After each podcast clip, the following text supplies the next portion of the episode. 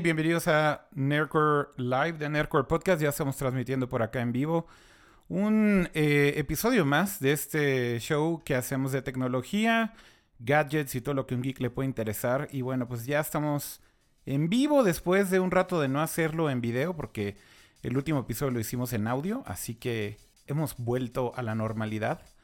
Eh, y bueno, pues como todas las semanas, estamos por acá su servidor Akira Reiko y también, como siempre, me acompaña el mismísimo Pato G7. ¿Cómo estás, Pato? Estás muteado, Pato. También que iba al stream todo, pero algo tenía que fallar. Exacto. Este, como dice la señorita Ofelia Pastrana, un stream sin errores no es stream. Exacto. Este, pero bueno, aquí haciéndome pato, como de costumbre, este, con muchas notas pendientes que ya tenemos de algunas semanas, pero que obviamente mucha gente está esperando mis opiniones este, de androideras sobre, se supone que el rey de los androids, pero pues ahorita hablamos de eso. Muy bien, y también se encuentra por acá el mismísimo Jaime, Kama, Ramsa. ¿Cómo estás, Kama? Bien, creo que no habíamos grabado, ya tiene rato, porque además el pasado que hicimos en video fue el de la Apple Store. Sí, sí, sí, fue el stream que hicimos en vivo desde el Apple Store. Así es. Y en realidad quiere, quiere decir que el último que hicimos en video, que, ¿de qué hablamos? Eh, debe haber sido el episodio... A ver, estoy checando en el canal. Ah, o sea, que hicimos normal Ajá. Fue el de la reseña El del iPhone de Apple, 11. ¿no? la reseña del iPhone 11, anf- a- a- iPhone 11 Pro y Ah, fue ya después, iOS claro. 13, fue después. Luego hicimos el stream desde la tienda, que si no lo han visto ahí está. Luego hicimos el del evento de hardware de Amazon, eh, pero ese lo hicimos en audio. Y hablamos de- del evento de Amazon y del evento de Microsoft, del evento de Surface Y del Play 5. y del Play 5, exactamente. Entonces lo que se quedó por ahí en el tintero, entre otras cosas, pues de estas últimas semanas fue definitivamente, yo creo que principalmente el evento de Made by Google, ¿no? Sí. Tal cual. Y bueno, un montón de cosas más que se han acumulado, que vamos a hablar el día de hoy de videojuegos, de gadgets, de otras cosas. Eh, pero yo creo que sin duda deberíamos de empezar por Made by Google. eh, como es video, como es video, creo que deberíamos de usar secciones y plecas. ¿Qué les parece? Dale. Muy bien. O sea, Me parece pa- pa- muy pa- correcto. Ya, ya pa estoy no perder la preparado, ya costumbre. estoy preparado físico y mentalmente. ya es en serio, Pato, que lo vas a seguir haciendo hasta el fin de los días, güey. No veo.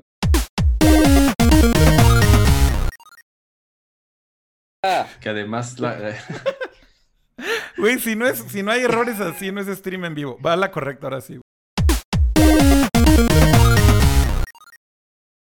Pixel. Ok, ahora sí estuvo bien, güey. Ya, Muy ya bien. hasta puse el fondito musical y demás. Y...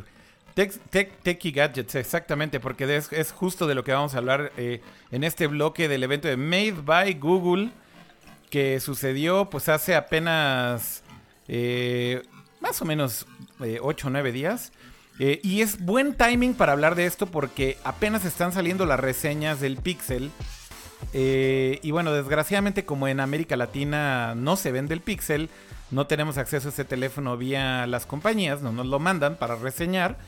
Pero pues creo que eh, podemos ver mucho de las reacciones que hubo post evento y después de las reseñas comparativas y demás y dar nuestra opinión al respecto, ¿no? Creo que por ahí es por, donde podríamos empezar.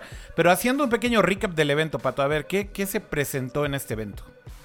O sea, porque en este evento no es solamente Pixel, sino es todo lo que, pues, como su nombre lo dice, es hecho por Google. Esto incluye todo lo que es tecnología de casa. Por ejemplo, lo que conocíamos como el Google Home, que ahora están cambiando al nombre de Nest. Entonces, empezaron justo con una renovación de, yo creo que el modelo más vendido, que es el Google Home Mini, pero que ahora se llama Nest Mini, Google Nest Mini. Entonces, eh, se ve casi igual, tiene un color nuevo, tiene una bocina mejorada, pero que igual no es el más indicado para escuchar música de alta calidad. Pero este, de las grandes diferencias, pues se enfocaron mucho que los materiales son reciclados, que de una botella de plástico da para el textil, para cubrir tres este, NES minis y así cosas divertidas y ecológicas. Sí. Y yo creo que la única novedad que yo digo, ah, oye, quiero el Home Mini, el NES Mini, perdón, para esto, es que ahora ya viene la montura para colgarlo en la pared. Ah, Y mira. ya. Es el, ajá, o sea, está cagado. Este, ya vendían como el accesorio de terceros para montar en la pared el, el Home Mini, pero pues ahora lo puede hacer con esto. Ahora, esto es como que de lo más esperado, que ya, ya teníamos y que pues es un update muy pequeño. Después nos fuimos, si no me equivoco, con la Pixelbook Go, que igual eh, Google tenía pues todo esta, estos dispositivos Pixel, que antes eran tabletas, después eran como convertibles tirándole al iPad Pro, pero ahora con esta Pixelbook Go, lo que hicieron es una laptop súper económica, pero laptop no es tableta, no es dos en uno, no, es una laptop este, muy sencilla, este, pero que tiene Chrome OS y que tiene toda esta experiencia de, de Chrome OS que Google este, intenta decir que pues es lo más limpio y funcional que hay de la vida, ¿no? Ahí está, de eh, hecho, en pantalla la, la Chromebook, la, perdón, la Pixelbook Go. Eh, que bueno, eh, hay, que, hay, que, hay que decirlo, ¿no? A ver, creo que Google lleva un rato ya intentándolo con, con, con hardware, digamos que en formato tableta, o si quieren verlo así también laptop, porque es una especie de híbrido lo que tienen con Chrome OS, ¿no? Este se comporta como tableta y como laptop. Eh, y además, ahora también, desde hace rato, pues, eh, hicieron que Chrome OS corra aplicaciones nativas de Android. ¿No es así, Pato? Correcto, entonces ya puedes usar ah, básicamente, bueno, virtualmente, por así ponerlo, la gran mayoría de las aplicaciones de Android lo puedes utilizar directamente en esta Chromebook. Exacto. quizá es o no la mejor experiencia de la vida, no necesariamente, pero al menos tienes toda esa librería de aplicaciones que tienes en Google Play Store, pero la tienes en ese sistema operativo. Fíjate que Chrome OS a mí personalmente, o sea, no me desagrada para nada. Este, vaya, creo que es no es para todos, ¿no? Depende mucho qué cuál sea tu trabajo para que uses este tipo de computadoras y demás. Pero definitivamente si eres como una persona que no tiene una dependencia en apps que sean, digamos, apps nativas que recaen mucho en GPU o procesamiento o retoque de imágenes o cosas así, la verdad es que es una gran computadora, ¿no? O sea, son, son computadoras que pueden ser bastante útiles, pues justamente para tasks más como editar texto, como a lo mejor edición de fotografía muy básico, ¿no? Con apps de Android. Pero, o sea, como trabajo básico, o sea, no, email. no muy demandante en procesamiento. O, o, precisamente web apps, como todo el ecosistema de Google, ¿no? En donde tienes toda tu suite de, de, de, tus apps de G Suite, ¿no? Este, Bueno, pues entonces ahí también evidentemente una, una laptop así creo que te funciona bastante bien. Pero por alguna razón, digo, creo que en México no se ve como que despegue mucho, ¿no? Chrome OS en general, ¿no, Pato? O sea, eso es una impresión que siempre me ha dado y más bien siento que son muy fuertes en Estados Unidos, sobre todo a nivel educación con estudiantes y Justo en bueno, hace muchos años yo estaba de embajador de embajador estudiantil de Google y justo se impulsaba también mucho todo lo que es eh, Chrome OS para escuelas principalmente, porque justo es, ok, trabajos sencillos, documentos, presentaciones, tareas muy básicas que pues lo pueden hacer todos los estudiantes y no no involucra un costo muy grande para esos equipos. Pero. dime, dime. Mi hermana tiene una. Este. Y tal cual, como dices, la usa para Spotify, la usa para YouTube, la usa para Netflix, para Google Docs y para este, Facebook, etcétera. Entonces realmente no utiliza, como tú dices, aplicaciones nativas que tendría que necesariamente tener Windows o macOS o whatever pero sí, yo creo que cumplen un, objetivo bastante particular. No son caras. Que para eh, los oficinistas que dicen, oye, no, necesito Office, o sea, no, no puedo Google Docs, tiene que ser Office, técnicamente lo pueden hacer con, con Office la 365. De Android, ¿no? Ajá, o sea, uno, la parte online de Office 365 y aparte con los apps de Android, ¿no? Que se pueden instalar ahí. El problema es que las apps de Android, Pato, cuando las quieres este, echar a andar en, en, cualquier dispositivo que no sea un teléfono, o sea, una tableta o una laptop, son horribles. O sea, se adaptan horribles, no funcionan bien. Y eso es algunas, porque otras ni siquiera, ni siquiera puedes este, eh, eh, adaptarlas. Entonces sí, eh, creo yo que es una alternativa para cierto tipo de uso. aún así creo yo que no es un producto como dice Akira, no, no ves muchos, ajá. Pero incluso en Estados Unidos ves antes Surface, ves muchísimas Surface, ves obviamente muchísimas MacBooks, pero Chromebooks no, no. es muy raro, es muy raro ver, ver este, ver Chromebooks. A es lo que, mejor es en que justo escuelas, como, como, dice- dicen, ¿no? Pero pues usan tabletas más bien. Ajá, y justo como dice Kiria, pues sí están un poquito más seccionados, o sea, lo vas a ver mucho más en sector estudiantil, principalmente en, se hace en primarias, se hace en kinder, se hace, no sé, nivel de escolaridad medio, no sé. Obviamente no lo vas a ver tanto en una universidad, que sí exigen, pues, a veces algunos procesamientos más pesados. Pero justo la ventaja de Chromebook, de las Chromebooks, antes lo que hacían es que pues, son eh, infinitamente más baratas a comparación de una Windows. Bueno, en el caso de Google eran extremadamente caras sus eh, Pixelbook y ahora Sí, bajaron el precio. correcto. Porque en realidad en el ecosistema de, de Chromebooks, pues básicamente las de Google eran las más caras, ¿no? Correcto. ¿Te acuerdas? Y, Salió, eso cambió justamente este año. O sea, ah, nada más lo que quiero hacer ahí de comentario es, en los, en los últimos años, digamos que Google estaba haciendo las Chromebooks Premium. eh, Sí. y, y había una Pixelbook que era preciosa, que es la de hace creo que un año, dos años. Pero sí, pues que eran- hace dos, que parecía una MacBook tal cual. Sí, sí, estaba increíble, pero pues era una máquina de mil dólares, güey, o de mil doscientos Con un dólares. i5. Y, y- y- y decías, güey, es una Chromebook, güey. O sea, no, no, no, no hacía sentido el precio por, por, por el hardware. Porque pues al final del día estás limitado al sistema operativo, no tanto es que el hardware esté bonito y ya, ¿no? Este. Y bueno, hoy en día creo que lo que cambió es que el, el ecosistema en general, yo creo que empujó a Google también a decir, a ver, sí hacemos hardware más premium que los demás, pero ahora el precio de la Chromebook empieza a- en un eh, muy decente 6.49 dólares, ¿no? Esto es para Estados Unidos porque tampoco este hardware va a llegar a América Latina. Digo, en el caso del Nest eh, Home Mini ese sí.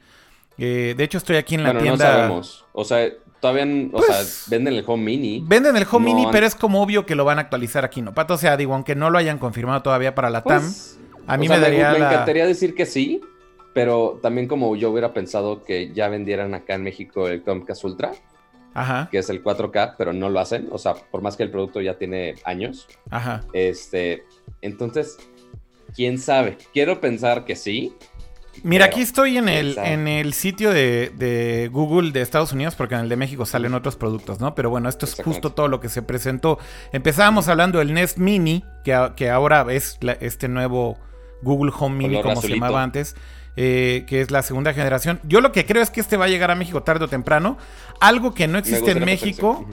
Eh, sí, o sea, estos son suposiciones, ¿no? Por ahora no hay anuncio ni siquiera del Nest Mini segunda generación para México. Google Wi-Fi no existía, no existe en México tampoco. Eh, no ha llegado oficialmente, entonces quiere decir también que el Nest Wi-Fi que se presentó en el evento de Google tampoco va a llegar. Nada más quiero hacer un repaso rápido. Pixelbook Go Ah. tampoco existe en México. Nest Hub Max tampoco existe en México. Este, Stadia no se va a lanzar en México. El Pixel 4 no se vende en México. Agradezcamos que Google existe en México. Eh, el Nest Learning Thermostat sí se vende en México. El Hello Ah, Nest Las Doorbell. cámaras sí. Sí, las cámaras también.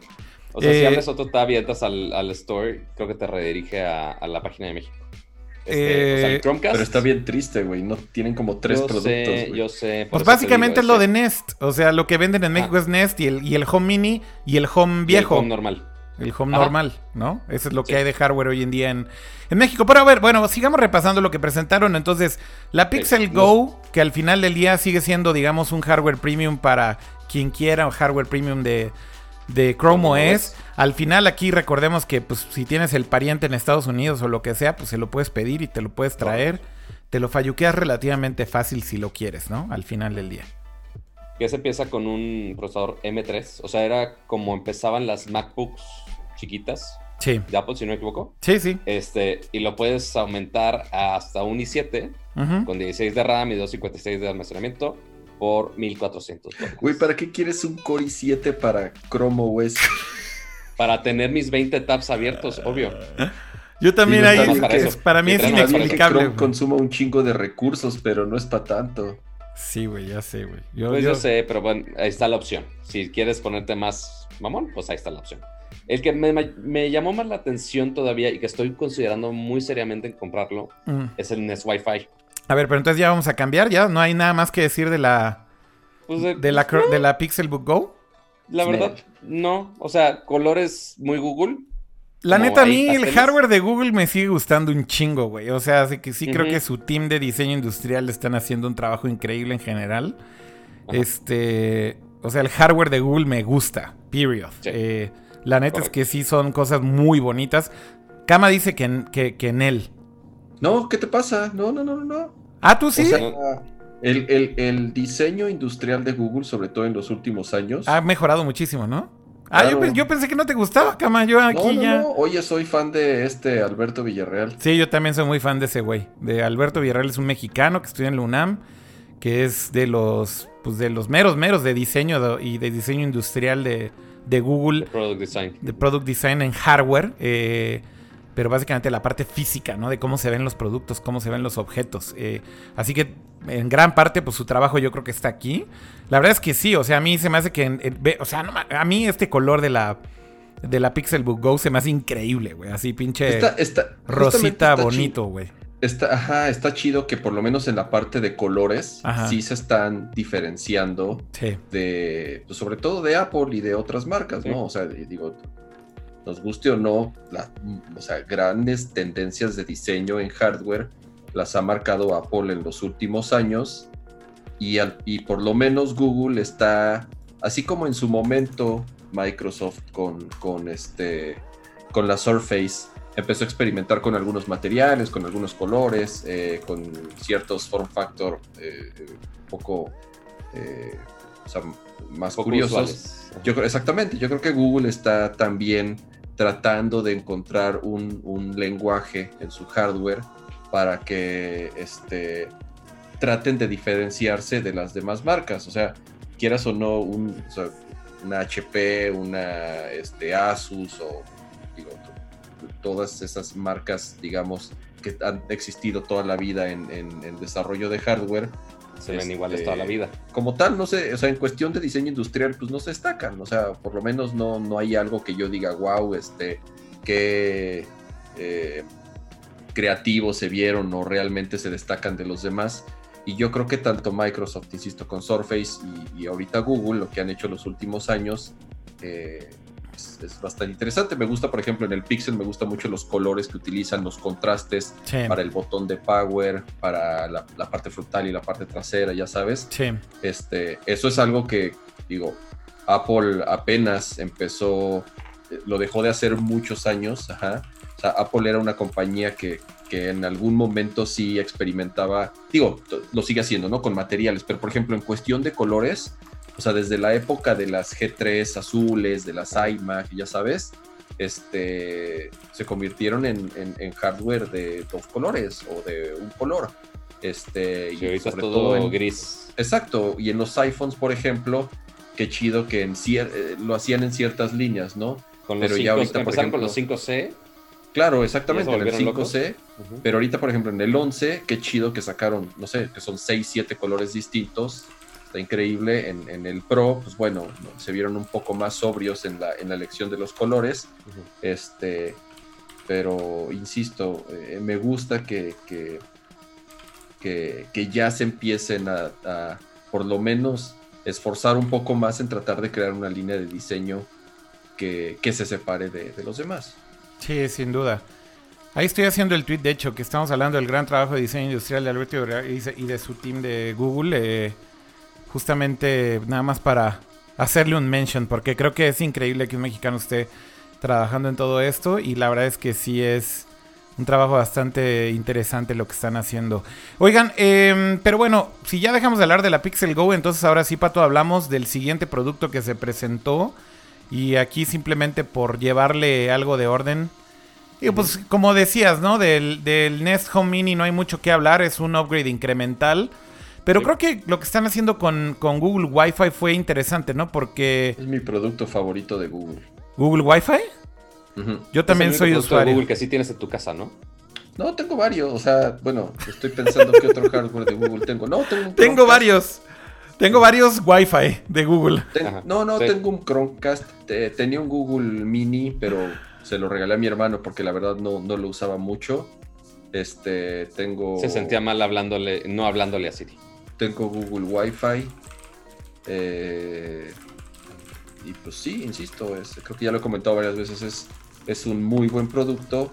Es una lástima que, que no lo vendan en México, pero este update está interesante, ¿no? Porque justamente es la combinación de las bocinas, ajá, de los asistentes inteligentes, más eh, el, este access point, ¿no? Es, es, lo que hace el Google Wi-Fi es tú pones estos diferentes dispositivos repartidos en tu casa y lo que hacen es crear una un mesh, se llama así esto, es, este un mesh es digamos un Wi-Fi que abarca eh, un área mucho más grande dependiendo de cuántos eh, digamos, eh, access point de estos tengas en tu casa para que no, no funcione, o sea, es, digamos que no es como los, los de antes en donde te tenías que desconectar de uno para conectarte a otro cuando te cambiabas de habitación o subías un piso o lo que sea de tu casa.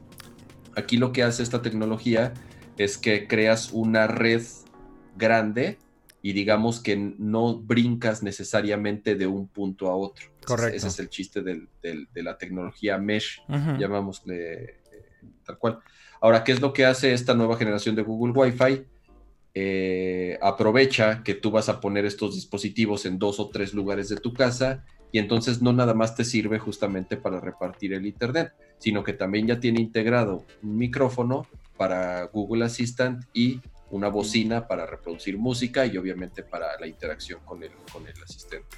Correcto. Este, y ahí, junto, ahí justo regresamos a lo del diseño, porque normalmente si hay otros sistemas de mesh, o sea, no, Google no se inventó el sistema de redes Wi-Fi mesh de ninguna manera. No, ya todas las marcas lo hacen prácticamente. Exacto. Pero la gran mayoría, o sea, si ves los routers, y más, me da mucha risa los que, los routers que promocionan tipo para gaming, que son así súper galácticos y tienen un diseño que realmente no quieres tener en tu casa. Con ocho antenas y 16 o, sea, parece, o sea, sí parecen una nave espacial, o sea, qué cool. O sea, si fuera una película de Transformers, ok, ahí lo muestro. Yo tengo, tengo un cuate que una vez tenía, justo cuando empecé a tener pedos de Wi-Fi, este, cuando me mudé aquí a este departamento, un cuate me prestó un router de esos Linksys que tienen como, como cuatro antenas así horrorosas atrás. Y entonces me decía, te voy a prestar la araña. y yo le, y le decía yo, güey, ¿de qué chingados estás hablando, güey? La araña, güey. La araña no te va a dar pedos, güey. Y, me prestó la araña y más o menos funcionaba, pero la neta es que no. O sea, al final ni la araña pudo el Linksys. hasta que cambié a un mesh system de, un Google Wi-Fi. Porque me lo recomendó Kama, de hecho, hay que decirlo, ¿eh? Claro. Kama fue el embajador aquí de Google, güey, que me dijo, no, no, no, güey, ya Google Wi-Fi, all the way. Y la neta fue lo único que solucionó mis pedos de Wi-Fi aquí y en, y en la casa en Guadalajara también. En la oficina tenemos uno de esos Linksys que dices. Creo que es el mismo que tiene. ¿La araña? Pues nosotros le decimos el dron, güey. sí parece, la neta. Entonces, justo por ese pedo de diseño, este, con los routers feos, por así ponerlo. Oigan, déjenme ver qué dice en el chat de todas estas cosas. ¿A ustedes cómo le dicen esos routers feos, güey, en el chat? Eh, un saludo a todos los que están conectados en el chat porque no los habíamos saludado, los he puesto varias veces en pantalla, pero saludos a quienes están viéndonos en Periscope, en Twitch, en YouTube, en eh, Facebook Live, en todos lados. Eh, muchas gracias por estar aquí con nosotros, estamos leyendo sus comentarios como siempre.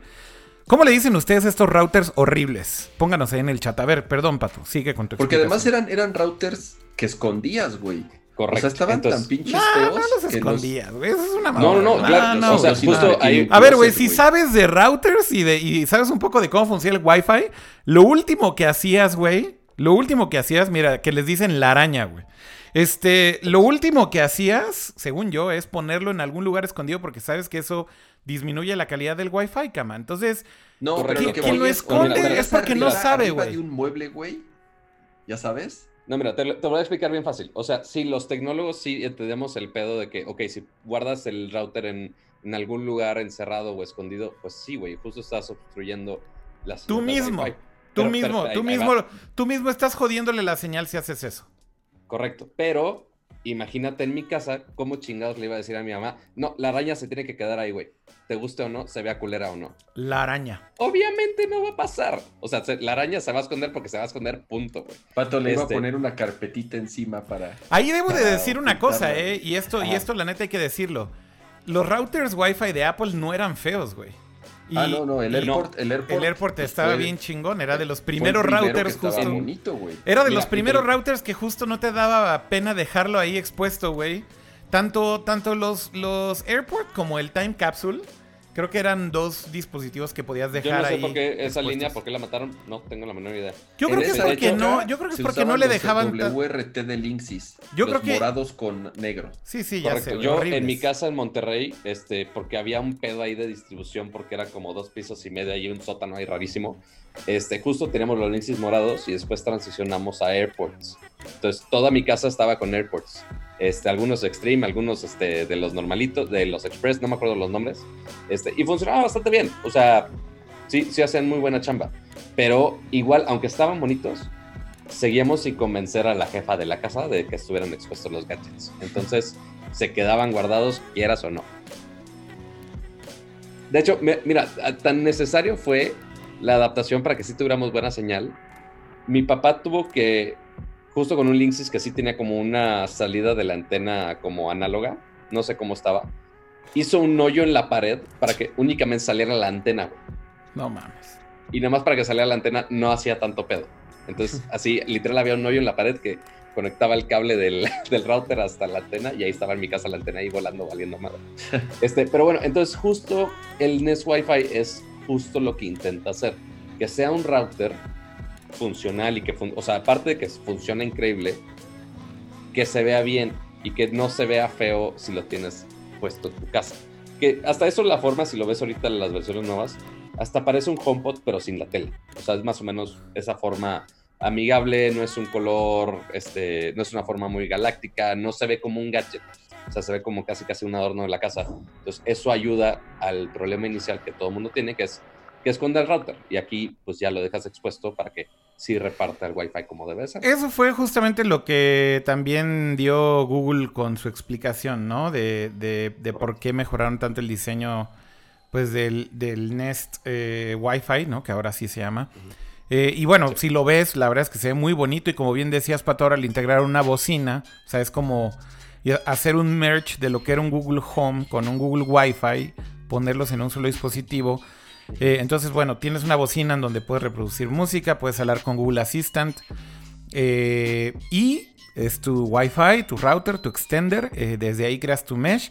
La verdad es que el mesh de, Google Wi-Fi, digo, yo no he probado otros, no he probado Eero y, otros mesh Wi-Fi que existen en el mercado. Que por cierto, Eero lo compró Amazon y pues ha creado ahí mucha, mucha ¿cómo decirlo? controversia, ¿no? Por, por que pues, habrá es de Amazon y lo que sea, pero al final del día, el único que yo he probado es Google Wi-Fi y la verdad es que funciona increíble. Literal, puedes ver desde el app, y eso es algo que me encanta de Google Wi-Fi, el estatus de tu, de tu red de una forma muy detallada. Puedes ver con qué tanta potencia llega el Wi-Fi a uno de los repetidores. Eh, qué dispositivos están consumiendo qué datos, darle prioridad a cierto dispositivo y todo lo haces desde el app y la verdad es que funciona increíble en iOS, en Android. Eh, y se me hace como una muy buena decisión justo integrarle una bocina. O sea, es como al, medio un no-brainer, de cierta forma, ¿no? Sí, o sea, si ya lo ibas a tener allí en tu mesa, pues ¿por qué no ponerle unos cuantos micrófonos y una bocina? Quizás no es la alta calidad que escucharías en el Home o en el Nest Hub, pero pues ya te da la funcionalidad. Entonces, pues ya nada más simplemente lo integraron y ya le agrega muchísima más funcionalidad al dispositivo. Lo que estoy viendo que ya está poniéndome en duda si lo compro o no compro, eh, es que estoy viendo que el router en sí no tiene asistente de Google, únicamente los puntos. ¿Cómo, güey? O sea, la, pues, base principal. Ajá, o sea, la base principal no tiene bocina. Ah, ya, ya, claro, ya te entendí, sí. Este, el, el, que hace el mesh o el que inicia el mesh. Y de hecho eso se alcanza a ver ahí en el diseño. Por eso el primero, si te fijas ahí, no tiene, como esos grills. Ni microfonitos ni. Exactamente. Eso es porque es el principal.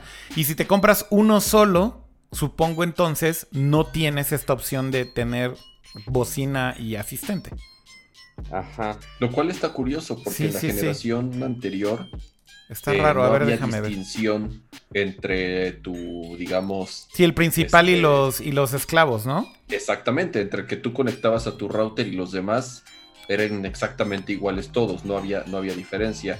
Aquí no sé técnicamente el por qué, no pudieron integrar una bocina en el que es el, el, módulo principal. A ver, déjame tratar de ver aquí si cuando le doy a tu card me da información de este, ¿no? Aquí no, está, bien fácil. Mira, en, justo ahí donde está Nest, si scrolleas hacia abajo, sí.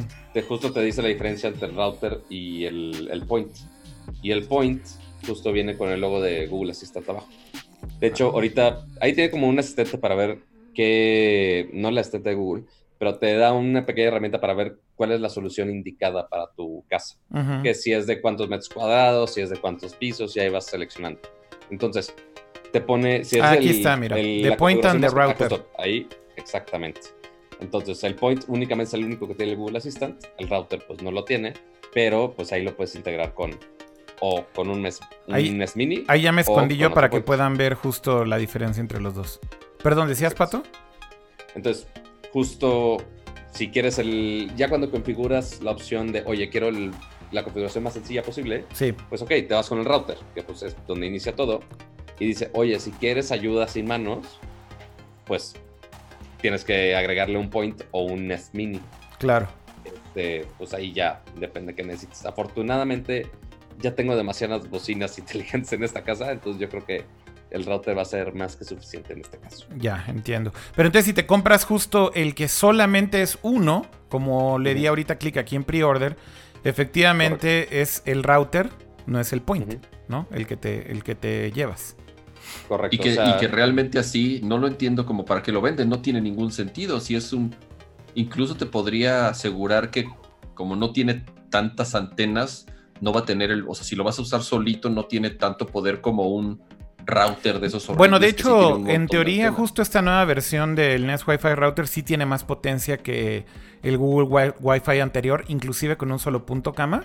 Y por ahí en el evento mencionaron que es 25% más de cobertura en... Pero como para qué comprarías este si no estás aprovechando realmente las funcionalidades de esta tecnología? Yo te, lo ah, voy a decir bien fácil. Porque justo, te lo voy a decir porque justo es el problema que tengo ahorita en mi casa.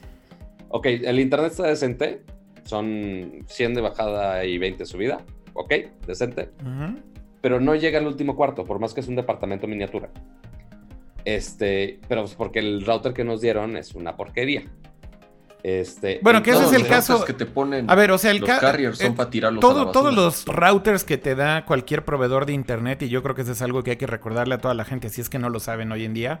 O sea, si tú contratas un servicio de internet con quien sea, y esto aplica para cualquier compañía, ¿no? Telmex, Axtel, eh, quien me diga, si inclusive en, o en Estados Unidos, en Japón, en donde sea, el router que te regalan, que es un router Wi-Fi, típicamente es una basura de Wi-Fi. O sea, y mucha gente de hecho se queja de que el proveedor no les están dando la velocidad que han contratado. Eso es algo muy común. Eh, y lo primero que te dicen es, mira, conecta un cable Ethernet al router y haz un speed test. Y ahí te das cuenta que sí te están dando más o menos la velocidad que te están prometiendo y es muy diferente el performance con el Wi-Fi. Entonces, lo primero que tienes que hacer siempre es cambiar tu Wi-Fi a un router, lo que sea, ¿no? Cualquier otra marca que pongas, aunque sea una araña de hace dos años, eh, será seguramente mejor que la porquería que te da el, proveedor de internet, ¿no? Eso creo que es algo que le deberían de decir a sus amigos o conocidos si es que alguien se queja del Wi-Fi. Ese es el principal problema al que todo el mundo se enfrenta. Pero lo que tú dices, Pato, es que no llega al último cuarto y ahí es donde hablas del mesh. Pero más bien lo que decía Kama es que no le hace sentido que compres uno solo, ¿no, Kama? Exacto, yo no creo que tenga, o sea, por más que tenga mejores antenas, eh, si, si, hoy en día tienes un, problema importante por, el espacio que requieres eh, y tu antena no te da, yo no creo que el Google Wi-Fi así solito te resuelva el problema. A lo mejor va a ser mejor que el, de, que, el que te da tu proveedor de Telmex o Axtel o quien sea, sí, puede ser que sea mejor, pero aún así, este, eh, hoy en día ya la, cantidad de ancho de banda que requieren los dispositivos modernos para funcionar bien, ya sea PlayStation para jugar en línea o una PC para streamear o los teléfonos o lo que sea, este, si tienes hoy en día problemas con tu Wi-Fi, sí, tal vez te pueda ayudar a tener uno de estos, pero, pero para aprovechar realmente la tecnología necesitas hacer el mesh, si no, no tiene mucho sentido. O este necesitas una casa suficientemente grande para necesitar un mesh. Exactamente. No, pero ni siquiera, Pato, porque incluso en, en, o sea, en departamentos, muchas veces pasa que, o sea, tienes que, ¿dónde es el lugar común donde tienes el Wi-Fi? En la sala, ¿no? Es como, o, en una, o en la recámara principal, que es donde estaba la conexión de teléfono, no lo sé.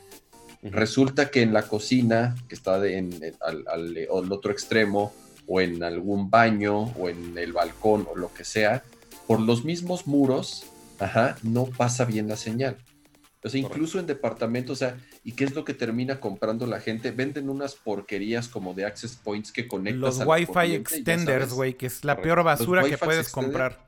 Son una pinche basura, güey. La gente tira el dinero, o sea, la gente cree que con eso va a solucionar el problema, pero ni sirven ni resuelven el problema. ¿Y qué es lo que está pasando? Que además se cambian de cuarto y tienen que estar buscando la otra red, ¿ya sabes? Ah, eso es un desmadre porque te crea como 20 redes. Este, y además te voy a decir otra cosa que causa, güey, es que causa interferencia. Además. Porque, porque tienes más antenas transmitiendo, más SSIDs en los mismos canales. Exacto. O sea, güey, es, es, es, una basura eso de los extenders. Pero mira, te, voy a decir este, algo, Cama. Justo ahorita estoy, entré a la página de Linksys, así, entré al, router que se verá más, más moderno, más o menos del precio. En, es, es MR8300, que cuesta 179 dólares. O sea, muy similar a como está el Nest Wi-Fi, o sea, 10 dólares arriba.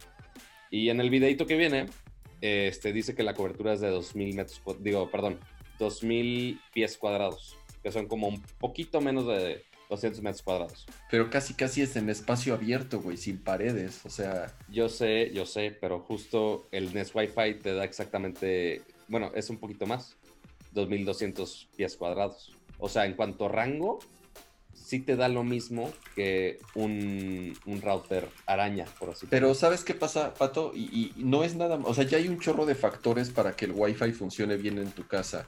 Es obviamente cómo está distribuida, eh, que los materiales en los, los que están hechos los muros.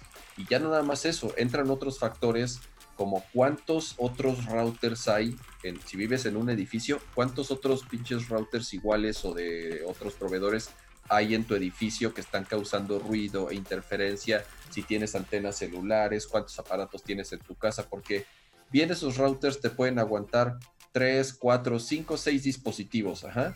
Pero hoy en día, en una familia, digamos, de 3 o 4 personas, ajá, o sea, las teles tienen Wi-Fi, los, las consolas tienen Wi-Fi, tabletas, celulares, o sea, tienes... Hasta el refri. Hasta, tienes 20, 25 dispositivos este, Wi-Fi conectados al mismo tiempo y no dan. O sea, no es nada más, tan, eh, insisto, la potencia hasta dónde pueda llegar la señal. Es el incluso cómo eh, procesan y reparten este ancho de banda con tantos dispositivos. Y entonces, en teoría, estos, estos, estos eh, routers nuevos o estas tecnologías nuevas, eh, insisto, no solamente es la tecnología para que la red sea más amplia y se distribuya mejor, sino también en cómo manejan esas conexiones y en darle prioridad a tales dispositivos para que si alguien está viendo YouTube o Netflix, no sature completamente la red y todos los demás queden inutilizados, ¿no? Entonces, eso, eso es algo que hace por lo menos muy bien Google Wi-Fi. Te dice cuánto ancho de banda está utilizando qué dispositivo, te dice por qué canal está conectado, te dice cuántos datos ha consumido. Y entonces tienen herramientas muy padres para gestionar todo lo que tienes conectado a esa red, ¿no? Entonces, este sí, si es como una combinación de varias cosas que hacen que, la experiencia que tengas en tu casa para utilizar Wi-Fi sea este, infinitamente mejor de lo, que, de lo que te puede dar el router que te regala tu proveedor de internet. Que ahora ya no sé, porque ya no había visto que el precio se había aumentado sustancialmente entre el Google Wi-Fi anterior y este. Sí, sí subió un poco. Ajá, porque ahorita buscando en Amazon, que uno, me sorprende que Amazon sí lo tenga, este, Amazon gringo lo estoy checando, pero eh, el paquete de dos, el router y el punto es de 198 dólares. Cuando acá nada más el router es de, 169. Ah, pues mira, ahí tienes. no está mal. Yo cuando compré el mío creo que costó 350 dólares. No Creo que eso costaba la primera generación, pero traía tres o cuatro. No, sí, o sea, están los paquetes de Ah, o sea, lo bueno es que sí están los paquetes de, oye, si quiero nada más el router, el router y un, y un point, el, router y dos points extras, ya depende la complejidad de tu set. Sí, no está mal. Si, si tienen problemas de Wi-Fi en, casa y tienen la posibilidad de invertir en uno de estos eh, sistemas mesh, eh, vale, vale la pena. Hay, hay varias, ya prácticamente todas las marcas que hacen routers tienen sus, sus sistemas de mesh, unos más bonitos, unos más feos, pero prácticamente es la misma tecnología y ya es cuestión de, que te acomodes este, eh, con las aplicaciones que, con las que lo tienes que utilizar o si tienes preferencia por alguna marca, realmente ya este, todos funcionan muy similar. Sí, al final yo más bien lo, con, lo que cerraría es, creo que la solución de Google eh, Wi-Fi es buenísima, pero al final yo creo que cualquier otro sistema que sea mesh, eh, mesh networking, va, a funcionar de una manera muy similar a, cómo funciona Google Wi-Fi y seguramente será una mejor solución. Porque por ahí preguntaban en el chat, ¿no? A ver, por ejemplo, para el cuarto que no llega, ¿qué es lo que sugieren? Pues de, plano, si quieres realmente solucionar todos tus problemas de Wi-Fi, lo mejor sería es cambiar por un sistema de mesh. Eh, es lo que mejor te podemos recomendar, ¿no? Pero si no, pues a lo mejor tener por lo menos un router con más, un router Wi-Fi con mayor capacidad que el que te están dando ahí de tu proveedor de internet, ¿no? Y esos de, de, de muchos de estas arañas y este drones, y al final son mejores también, ¿no? Que, que, lo que te dan. Así que en muchos casos sí solucionan el problema, ¿no?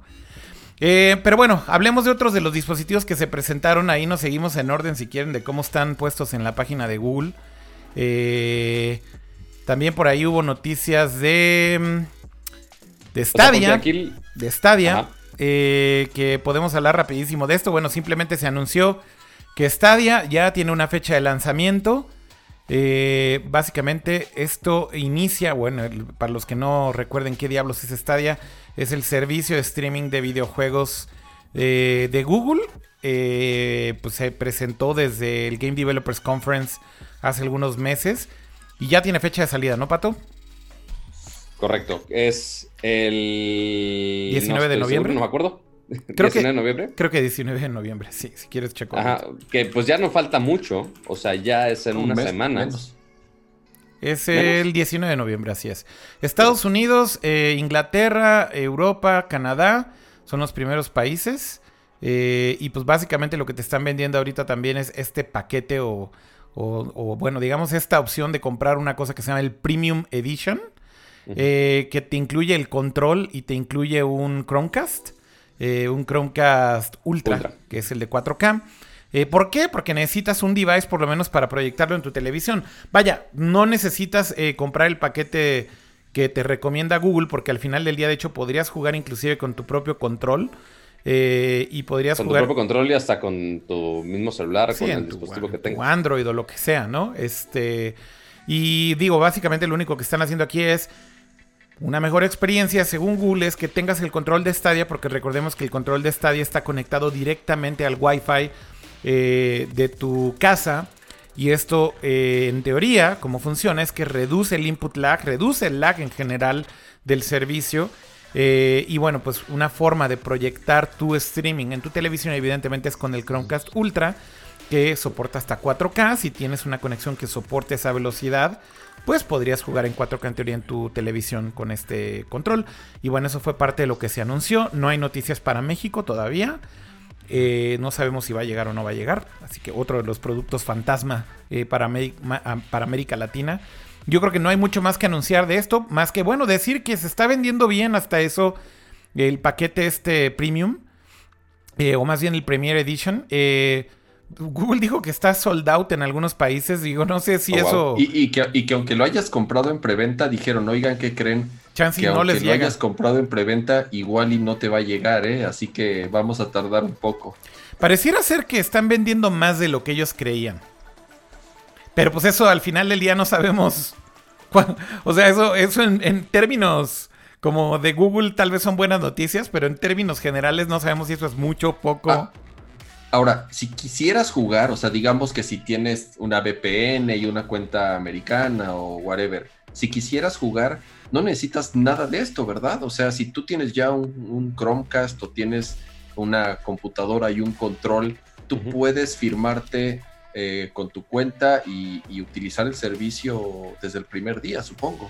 Sí, en teoría sí. O sea, básicamente no necesitas hacer gran cosa más que pues pagar tu suscripción y empezar a jugar y ya, eso es todo. O sea, vaya, tú puedes jugar en tus devices que tengas, ¿no? En, un iPad, en un iPhone, en un Android, lo que sea.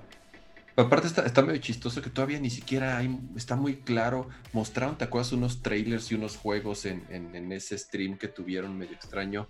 Pero hoy en día creo que no se sabe bien qué vas a poder jugar, ¿verdad? El primer día. No, de hecho, no, parece que no. Perdón, estoy arreglando aquí la cámara, así que si quieren comentar algo más, por favor, adelante. No, de Stadia creo que ya era todo. Eh, yo creo que nada más comentamos... el line-up de, juegos pues sí está algo limitado. Sí hay algunos juegos AAA. Este, inclusive algunos juegos que ya habían anunciado que también prometían mucho, principalmente de todo el soporte de Ubisoft, que son los que iniciaron con el primer demo de Assassin's Creed Odyssey con Stadia. Este, y muchos juegos pues también van a estar disponibles acá, pero este, va a estar raro porque justo anunciaron hace unos días, si no es que ayer, este, que la gran mayoría de los títulos que van a lanzar este año van a retrasarse más. Entonces eso también va a afectar un poco al, al line-up de Stadia, pero igual habrá que probar, habrá que a ver cuándo estamos por allá para usarlo, probarlo y ver la reacción del público general de los gamers este, inclusive los creadores, porque supone que tienen mucha integración de Stadia con la generación de contenido por YouTube. Entonces vamos a ver qué tal funciona todo esto. Sí, tiene, tiene una funcionalidad como bien interesante en la que tú estás viendo a alguien jugar eh, en YouTube. Y si tienes tu cuenta, puedes en ese momento empezar a jugar ese juego. Literal con un eh, botón de, oye, unirme al juego. Y exactamente. obviamente, si el creador pues, tiene la, la, opción para que entre como el party, por así ponerlo, de que se entra en directo. Entonces ya pueden unirse así súper fácil y rápido y no necesitas un hardware específico ni nada. Entonces ya, ya todo funciona con tu cuenta de Google. Y pues yo creo que ya eh, habría que empezar a hablar de lo principal, que es, fue justamente... Sí eh, y no, porque ¿qué, ya... ¿Qué te faltó? ¿La pantallita? no, no, no, el Desktop Max ya sabíamos de él, pero es un producto que de hecho no está aquí en el listado porque fue una vista previa. Estoy hablando de los Pixel Buds. Ah, los audífonos. Ajá, que sí, yo también dije, ah, caray, me falta algo. Y sí, quizá en el, en el YouTube de Made by Google, ahí hay unos videitos que quizá ayudan a explicar un poco más esto, porque no está en el sitio en sí. Y vale la pena hablar de los Pixel Bots, porque ahí hay una gran guerra y gran competencia. Perdón, Pato, a ver, dale. Claro, porque los Pixel Bots, pues sí, son, ya conocíamos este, los audífonos Pixel de generaciones anteriores, que eran igual unos audífonos muy pequeños, inalámbricos, pero que tenían su cablecito por medio. O sea, no era true wireless, como le están diciendo este, muchas marcas. era, era wireless, pero de mentiritas, aparentemente.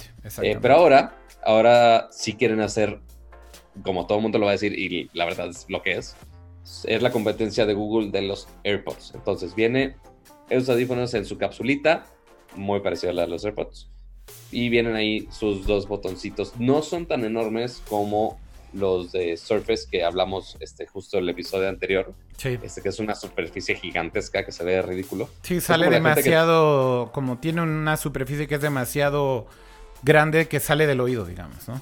Correcto.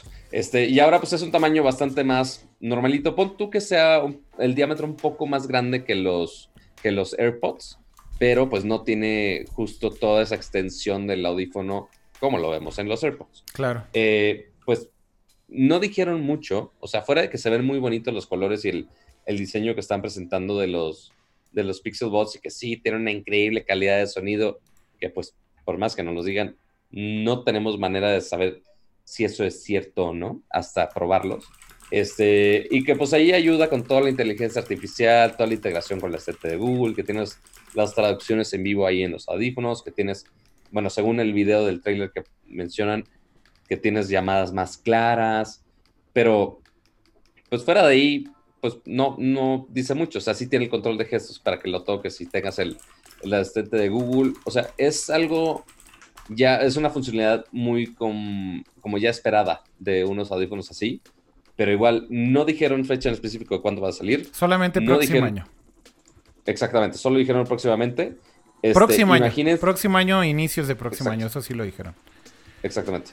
Eh, entonces, el próximo año tenemos que esperar a ver qué también funcionan, qué tan bien no funcionan. Sí, de hecho, inclusive la gente que estuvo en el evento no pudo probarlos porque eran nada más prototipos de hardware, ¿no? O sea, te los podías poner para ver cómo se ven, pero no había manera ni siquiera de utilizarlos, este, y por ejemplo ver la calidad de audio o algo así. Pero bueno, nada más aquí para ver como rápido el, el video, este, lo voy a mutear para que no nos vayan a flaguear. Este, pero bueno, estos son los eh, Pixel Bots nuevos. Eh, la verdad es que se ven increíbles, o sea, el diseño se ve muy cool. Bueno, ahí hacen varios como use cases, incluido que pues parece que soportan bastante bien agua y sudor. Eh, eh, pues obviamente tienen adaptado, integrado, como bien decías, Pato, Google Assistant, que yo creo que es pues de lo más interesante, sin lugar a dudas. Volvieron a hacer un demo de lo de la traducción simultánea, que es esta parte que se ve ahí. Eh, la traducción simultánea para mí yo creo que es de lo más interesante de los Pixel Bots, inclusive de la generación anterior. Y ahora con todas las mejoras que están haciendo con Google Assistant y sobre todo el Speech Recognition, yo creo que eso va a con Android en general, que ahora el lenguaje todo lo, lo hace dentro del celular. Así es. Eh, la verdad es que bastante cool, ¿no? O sea, se ve bastante bien lo que, lo que prometen con, con este dispositivo. Y lo que decía Pato es que en realidad sí se viene una guerra ahí impresionante, ¿no? Porque creo que claramente la guerra que ahora se está gestando es por los oídos. O sea, básicamente eh, ya, ya tenemos una guerra, digamos, por los bolsillos, porque pues todos los que hacen celulares de alguna manera están compitiendo por ese eh, eh, mercado. Pero yo creo que Apple básicamente volvió a crear una categoría, ¿no? Este. Antes de los AirPods yo creo que ahí Kama puede aportar también bastante de esto, pero pues básicamente el mercado de los audífonos, ¿cómo podríamos definirlo? Yo creo que simplemente se definía en audífonos alámbricos e inalámbricos y los inalámbricos eran Bluetooth con todo este rollo de pues lo difícil que era de hacer pairing y demás y no tan prácticos y etcétera, etcétera. Y bueno, llega Apple, crea los AirPods Literal se venden como pan caliente y se siguen vendiendo como pan caliente la primera generación, inclusive la segunda generación también. Eh, y básicamente es como que ponen el estándar de lo que debe de ser un audífono inalámbrico hoy en día. Es increíble porque de verdad hoy te metes a, un, eh, a una tienda de audífonos, por ejemplo, y ves la cantidad de clones que hay de, AirPods, ¿no? De todas las marcas que tienen ahora True Wireless eh, Earphones. Vaya, no estoy diciendo que esté mal, simplemente es decir como cómo a partir del éxito de los AirPods, compañías que en su pinche vida hubieran pensado hacer audífonos completamente inalámbricos, inclusive compañías high-end, de audio high-end, ¿no? Como Master and Dynamic y cosas así, están haciendo audífonos true wireless, ¿no? Lo cual habla pues justamente de una, de una categoría completamente nueva. Y yo creo que ahí Google tiene una, una ventaja interesante porque, a ver, en, funcionalidad y en integración, creo que Apple sigue siendo el rey con los AirPods. Si, si estás en el ecosistema de Apple, cómo cambiar entre un dispositivo y otro, cómo te los pones y automáticamente se activan, eh, cómo diseñaron el case que los carga. O sea, vaya, como que el estándar sí lo tienen todavía ellos y como la integración del ecosistema, pero en donde creo que Google va a tener un edge, definitivamente va a ser en el Google Assistant porque Siri pues Siri es Siri. A ver, o sea, Siri tiene sus limitaciones. Eh, definitivamente, sí, sí, muchas limitaciones. Entonces, de, yo hecho, me mucha risa, me acordé mucho de ustedes porque justo fui a casa de un amigo a grabar unas cosas. Ajá. Y casualmente es de las pocas personas que conozco que tienen un home. Y él, él intentó decir, oye, por música de tal en Spotify. No, ni madre, no. Errores de conexión, nunca funciona esa madre. Pero bueno, sigamos. Sí, sí, sí, no, es, Siri es un volado, ¿no? O sea, al final del día a veces te entiende, a veces no, a veces el resultado es lo que debe de ser, a veces no. Eh, yo creo que el problema que tiene Apple en realidad está en pues las capacidades que tiene Siri como tal, o sea, no tanto en que funcionen bien los AirPods o no. De hecho, el comando de Hey Siri en los AirPods funciona muy bien. Eh, te escucha, en la segunda generación de los AirPods te escucha siempre. Y sí le puedes hacer requests básicos. Pero justo son requests muy básicos, ¿no? Este. Y, obviamente cuando ves el demo de la segunda generación del Assistant, que ahorita también vamos a platicar de eso porque fue parte del, evento. Pues sí, dices, no mames, o sea, güey. O sea, el, Google Assistant creo que sí. Le, ponen su madre a todos los asistentes, básicamente, ya, hoy en día. Pero ahora, eso es independiente de los audífonos, ¿no? O sea, eso tú lo podrías hacer Sí, es independiente los- de los los audífonos es pues. independiente de los audífonos, pero yo creo que el punto es que al final si los estás integrando en tu pues en tu ¿cómo decirlo? en tu en tu ecosistema, cama, ¿no? Pues bueno, al final yo creo que va a ser una mejor experiencia si los tienes ya nativos en un dispositivo que está hecho por Google y que esté integrado con, con- con los Pixel, ¿no? Que después, hay, que- después hay que ver cómo va a ser la experiencia, o sea, porque todo el mundo aplaude e hiper mega mama con locura y compasión la facilidad de integración de los AirPods con el iPhone. O sea, por el simple hecho de abrir la cajita y que, güey, ya te dice que lo conectes de, güey, no mames, ya no tengo que pelearme con el Bluetooth de a ver si se, si se empareja, si no se pareja, si, si se aparea, si quieren hacer la traducción directo del, del pairing, que suena súper vulgar. Este, vamos a ver si Google hace algo similar.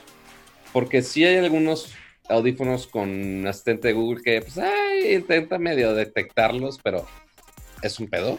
O sea, por ejemplo, estos tienen soporte de eh, asistente de Google.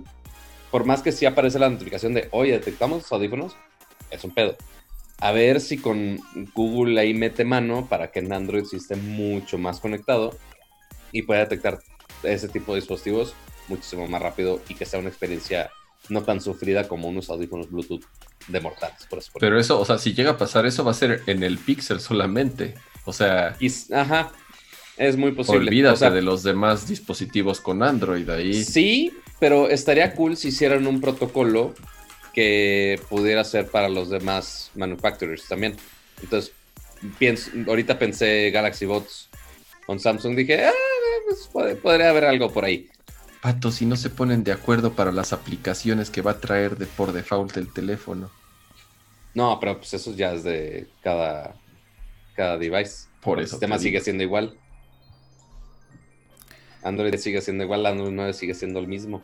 Oigan, del, del evento de Sí. Google, la verdad es que me gustaría nada más hablar rápido ahí de lo del Google Assistant. Bueno, pero los Pixel Bots, a ver, ¿qué otra cosa tienen? Porque, pues justo, eh, hablan mucho de cómo los sensores, de cómo funcionan, de la integración del Assistant, eh, pues de que tienen su case también en donde los puedes recargar, etcétera, etcétera. Eh, pero bueno, no sé si se nos está yendo algún detalle de los, de, lo- de los Pixel Bots como tal. Creo que. Ah, mira, sí hay sitio de los Pixel Bots. ¿En dónde está? Este, Justo lo estaba buscando. Hasta más, hasta más arriba está el menú, dice Sí. Accessories Sí. y Pixel Bots. Ah, está escondidillo. Ah, ya lo vi, ahí está, Pixel Bots. Ajá. New. Live Sounds. Amazing, dice ahí. Estoy regulando el volumen de las tomas porque me están diciendo que se escucha diferente. Ajá, justo vi los toma. comentarios. Que Ya- ya lo- básicamente ya lo ajusté, es creo. todo lo que estamos diciendo ahorita, que sí tiene este controles touch y que los gestos, ok, nada, nada nuevo, pero ok, se aprecia, no me quejo. Calidad de sonido, que tiene su arco para estabilizarse dentro de su oído, este, que eh, todo el... Ah, que tiene una ventila para estar este, al pendiente de todo lo que está pasando fuera del de... sonido fuera de de, tu oído. del sonido a tu alrededor, ¿no? Exacto, es como el spatial audio, pero inverso, o sea, porque si quieres escuchar, o sea, si a veces quieres escuchar lo que está pasando fuera, fuera de tu entorno, para que no te atropellen o si te están gritando en la oficina que sepas qué pedo. Ah, el video es el Este- mismo video que ya les había puesto. Exactamente, eh, resistencia Ay, al sudor y al agua, eh, conexión con la asistente de Google, la traducción, este, que sean inalámbricos, sí. que puedes conectarte con cualquier dispositivo Bluetooth 4.0 en adelante y también con iOS. Por si te quieres sentir muy hipster cama, puedes llevarte. No, pero es que, o sea, no, o sea, eh, eh, al final del día no dejan de ser, de utilizar Bluetooth para conectarse a cualquier sí. dispositivo. La diferencia con los AirPods en este caso es que sí el chip que diseñó Apple para la conexión sí es dedicado. Tanto exacto, para mandar exacto. audio como para recibirlo, como para hacer pairing, como para switchear de un dispositivo a otro prácticamente eh, Inclusive, de forma el- el- instantánea. inclusive lo que lo manda la conexión entre los dos audífonos, ¿no? Por ejemplo. Exactamente, es cómo se conecta uno a otro y, y realmente ningún dispositivo hoy en día, o por lo menos de los que yo sé que vayan a salir próximamente, van a tener algo similar. O sea, no conozco ninguna marca que haya hecho un chip similar a, a ese. De hecho, no, o sea, la gran mayoría siguen utilizando Bluetooth y simplemente son implementaciones de Bluetooth en donde, por ejemplo, Sony con sus audífonos wireless, que por cierto recomiendo mucho esos audífonos, eh, a pesar de que ya lo discutimos aquí en el episodio pasado y Kama dice que se ven horribles. Los eh, W. Ay, se me olvida siempre el. Es que, es que Sony siempre tiene los nombres más bizarros. WR700J48D. Así se llaman los productos de Sony. Pues tipo sí, güey. Este, no, se llaman WF1000 MX3. Este, déjenme Ah, nada más casi. de los. Un nombre súper sencillito, fácil de recordar, no normal. Nada más los Pero voy a poner aquí punto- rapidísimo en pantalla porque si no los conocen, igual no saben cómo, cómo se ven y demás, son estos. A ver. Sí, o sea, no están tan feos. Tan. La, la neta no están feos, güey. Perdón, No. pero no están feos, güey. Este, No, no, no, estoy y en el oído no se ven mal. eh, vaya. Y te voy a decir algo, Kama. Lo- lo- justo lo que comentaba la vez pasada. En calidad de audio destruyen a los pinches AirPods. güey. Ah, no, O sea, a seguro que sí, pero No, también no, no, son- lo- o los sea, tienen- destruyen, güey. O sea, pero tiene, entiéndeme. pero tiene tres veces la masa. O sea, es, es- es- Eso sí. En cuanto a volumen, es tres veces más Y volumen. no güey. solo lo destruyen en, en calidad de audio, además tienes noise canceling, que también es algo que creo que ya le Sí, urge e- a Apple ese es tener. el, el feature que todo el mundo quiere. Que Exactamente. notemos que esto lo noté en la presentación cuando estaban presentando justo los Pixel Bots. No tiene noise Sí canceling, ¿no? Correcto, porque tienen esta bocina de, spa- de Spatial Aware, Exacto. pero no, no dijeron nunca noise canceling. Que considerando que ya tienen la bocina ahí, yo digo, güey, ¿qué les cuesta que ya tenga el noise canceling ahí? Pero Pues, no Ya- es tan ya fácil integrarlo. Ahora, ¿qué no se supone que es en donde integraron la tecnología de Bose? Ah, no, eso fue en los Surface. En los Surface. Bots. correcto. Sí, sí, ya, ya, andamos estaba. Ya estoy mezclándome ahí entre las dos cosas y no, no, sí, estoy, estamos hablando de los Surface Bots. Eh, no, no, no, a ver, estos, los, los Pixel Bots no tienen noise canceling, pero tienen, eh, digamos que este. ¿Cómo decirlo? Tienen tips, ¿no? Tienen una punta que sí al final del día tiene un eh, sellado un poquito más ergonómico porque tiene una goma al final de la terminación de- de- del audífono. Que pues es lo que al final del día crea pues una mejor calidad de audio al final. Es muy sencillo. Si tienes esa punta, si tienes esa punta de goma, al final del día vas a tener una mejor calidad de audio por una sencilla razón y es que está mejor sellado el audífono en tu canal eh, eh, auditivo. El Entonces, noise isolation. Exactamente, entonces tienes noise isolation por simple física, porque está este, no dejando pasar eh, audio externo y por eso es que hablan de que los Pixel Bots tienen esta eh, como apertura para poder escuchar también el sonido ambiental, ¿no? Pensé que ya la iba a cagar y me iba a inventar una palabrota, pero ya vi que la traducción directa es aislamiento. Ok. Ah, muy bien, aislamiento. Aislamiento de sonido para no pochar tanto. Y bueno, Lo aquí lo que dicen es que Clearer Calls porque dice que los sensores detectan cuando estás hablando. Eh, de hecho, tienen beamforming microphones. Estos beamforming microphones lo que hacen es que justamente detectan de dónde viene el sonido. Eso lo tienen también los, los AirPods. Eso es, es una tecnología que de hecho creo que se utilizó primero en los AirPods. Y entonces se enfocan en dónde, en, en- digamos que hacia dónde viene la voz. Y pues en teoría eso hace que la calidad del audio cuando estás haciendo las llamadas sea mucho más clara. Tienen también una superficie táctil que es un, gran add-on, ¿no? Porque al, al final del día tiene touch control. Eh, pero bueno, como, como bien decía, tiene soft tip ear tips. eh, y eso quiere decir que tienen mejor eh, calidad de audio simplemente por cómo eh, pues son hechos con esta ergonomía que incluye estos tips de goma, ¿no? El problema de los AirPods es ese, que al final al no tener un sellado tan bueno, y eso ya depende de cada canal, de cada eh, oído, de, De cada, persona, de cada oreja. Oído, ajá. Exactamente. eh, en algunos casos hay gente que dice, no, conmigo sella perfectamente bien. Y entonces escuchan mejor los bajos, mejor los medios, simplemente porque tiene mejor sellado. Pero eso es un tema ya de cada persona. Y, y yo conozco gente que no puede usarlos, sí, que sí, se le caen. se les caen, exacto. O sea, Eh, que nunca en la vida han podido usar los, los audífonos que trae su iPhone. Exacto. Los, los- los clásicos blancos. Sí, Y estos, al ser de la misma forma, no pueden, no pueden utilizarlos. exacto. Y en el caso de estos, de los, de los Pixel Bots, por ejemplo, pues como sí tienen este canal con esta goma, inclusive yo creo que van a traer varias gomas para eh, eh, Adaptarse. adaptarse. Por ejemplo, los Sony que yo les recomendaba ahorita traen un montón de gomas para, para escoger la que mejor te quede y obviamente eso mejora la calidad de sonido y el sellado que tiene eh, o la ergonomía que tiene el audífono con tu, con tu Oye, a ver, oído. una pregunta, Kira. Tú Sí. que ya has usado más esos, esos Sony, Sí. porque en general me pasa con cualquier audífono Bluetooth menos los AirPods. Ajá. ¿Cómo se escucha cuando hablas por teléfono? Y cómo te escuchan cuando hablas por teléfono? Fíjate que depende. Eh, cuando tienes mucho ruido ambiental, de hecho se escucha bastante mal. Eh, he tratado de hacer llamadas eh, en lugares públicos con estos audífonos Sony y termino apagándolos y poniéndome los AirPods porque me dicen, güey, se oye mucho ruido ambiental. Puta, güey. ¿Qué hago, güey? Pues ok, ya me pongo los otros pinches audífonos y ya. Este, entonces, no son precisamente los mejores audífonos para llamadas, creo yo. Si estás en ese tipo de condiciones, eh, si estás en un lugar callado, se escuchan muy bien, pero pues obviamente eso no es lo ideal, ¿no? Lo ideal es que se adaptaran, digamos, dinámicamente a la situación en la que estés. Perdón, ¿y qué decías la otra cosa? La compresión, porque muchas veces cuando estás utilizando el mismo dispositivo para hablar y escuchar, luego a veces la calidad del audio, sobre todo cómo te escuchan, no es muy buena, va muy comprimida. En el caso de los Sony. En ese caso. En el caso de los Sony, eh, desde varios audífonos de generaciones anteriores de Sony.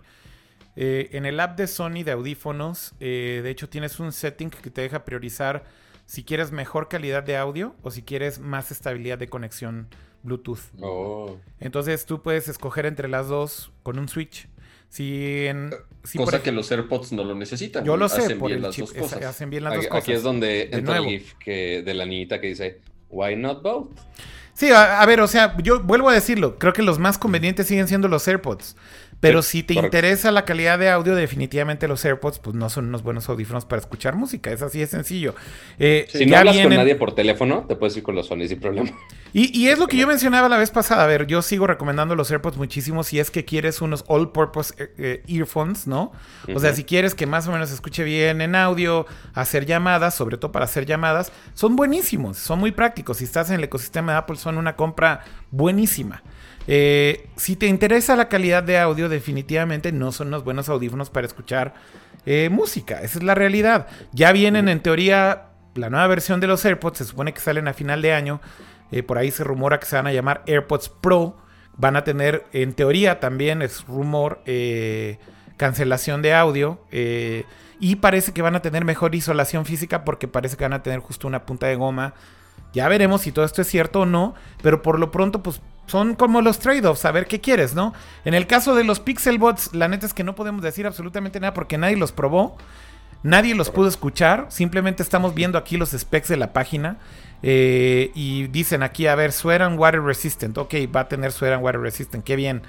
Y pues tienes la integración de, del Assistant. Para mí es lo más interesante. Yo creo que si tienes unos Pixel, al final del día para mí es el hecho de que tengas la integración nativa, si lo quieres ver así con Google Assistant, está increíble. Pero hay un ecosistema enorme de audífonos que soportan Google Assistant, incluido los Sony que yo estoy recomendando. Y si al final del día Google Assistant, por ejemplo, la nueva versión depende de tu hardware, porque van a hacer el rollout primero en los nuevos Pixel 4 y después en los demás, eh, pues güey, puedes tener unos audífonos Sony y tener el nuevo Assistant. Entonces, también como que no es tan necesario, salvo este feature, que es el de la traducción simultánea, que ese sí es exclusivo de los Google eh, Pixel Bots, ¿no? Tal cual. Exacto. Pues ya, creo que es lo único que podemos decir de los Pixel Bots. Eh, no hay falta todavía. la estrella de la noche. Falta la estrella de la noche, sí, exacto. Ah, hablemos ahora sí, largo y tendido, lo que nos queda del, show del Pixel 4, porque pues ese fue la estrella del evento, evidentemente como cada año en estos eventos de Made by Google, eh, pues ahora sí ya, es costumbre. Aunque ya todo el mundo lo había visto y ya sabía cómo era. Pues ya todo el mundo lo había visto, es el teléfono más liqueado de la historia, sin lugar a dudas. Eh, ya sabíamos muchísimo de su apariencia física. Creo que quedaron muy, muy pocas cosas que realmente fueron sorpresas en el evento, ¿no? Eh, o sea, de verdad sí se filtró demasiado. Muy, pocas. Muy pocas, muy pocas. Pero bueno, ya se presentó el Pixel 4, ya hay reseñas del Pixel 4. ¿Qué podemos decir de este teléfono? A ver, empezando por ti, Pato. ¿Cuáles fueron tus reacciones iniciales durante el evento y ahora que ya viste reseñas, qué piensas del teléfono? A ver, amarre, chichamos. A ver. Porque ciertamente no me sorprendió. Madres. No, no me hizo gritar, no mames que era un Pixel 4 ya.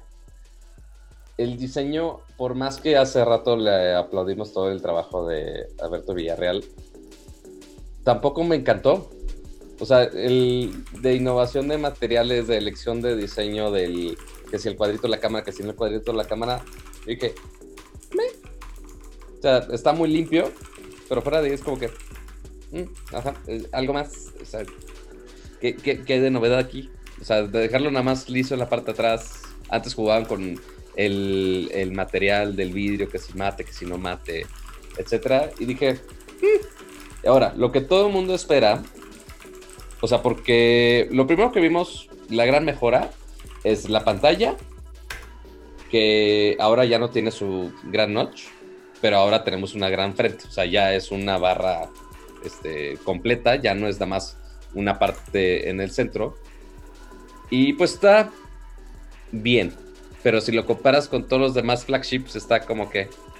eh, no, no, no es tan impresionante que digamos. Ahora, la gran diferencia que hubo en la cámara de este año es que ahora la pantalla es de 90 Hz. Entonces, muchas animaciones. Entre eh, voy, a agregar un, voy a agregar un gran asterisco en, en eso. Yo sé que es un tema de discusión, ahorita lo vamos a, a platicar.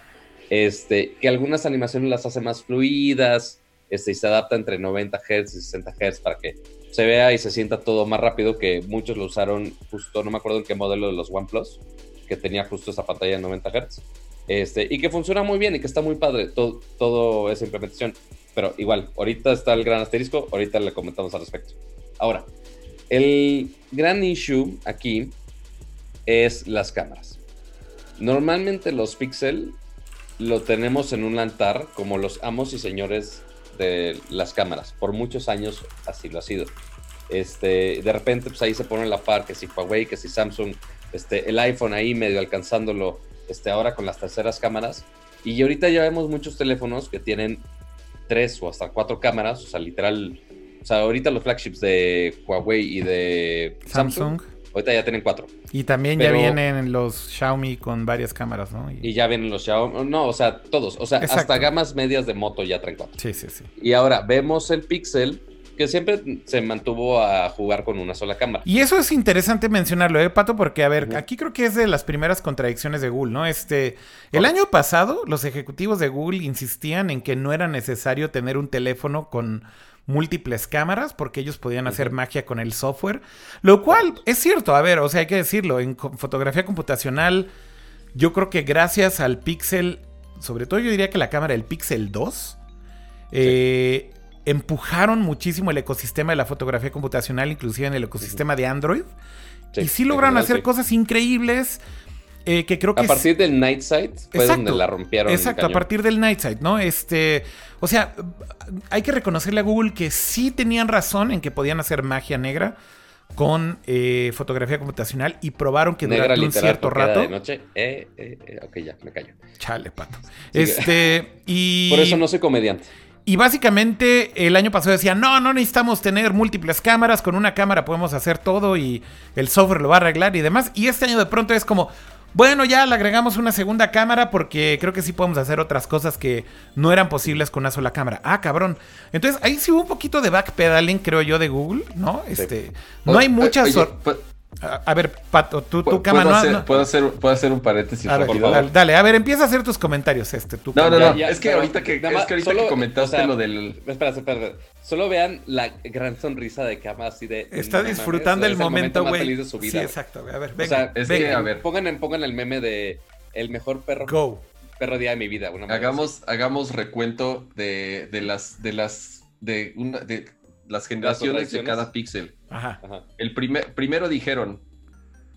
ah, Ya sé dónde va, ya sé va. eliminaron el puerto de audífonos. Nosotros no lo vamos a eliminar. ¿Qué es lo que hicieron al siguiente año? Eliminaron el puerto de audífonos. Ok. Correcto. Y dijeron, ah, ellos tienen notch, nosotros no necesitamos notch. ¿Qué pasó al siguiente año? Notch. Le pusieron notch. Ajá. Correcto. Y después dijeron, ah, nosotros no necesitamos dos cámaras, con una cámara lo solucionamos. ¿Qué pasó al siguiente año? Dos cámaras.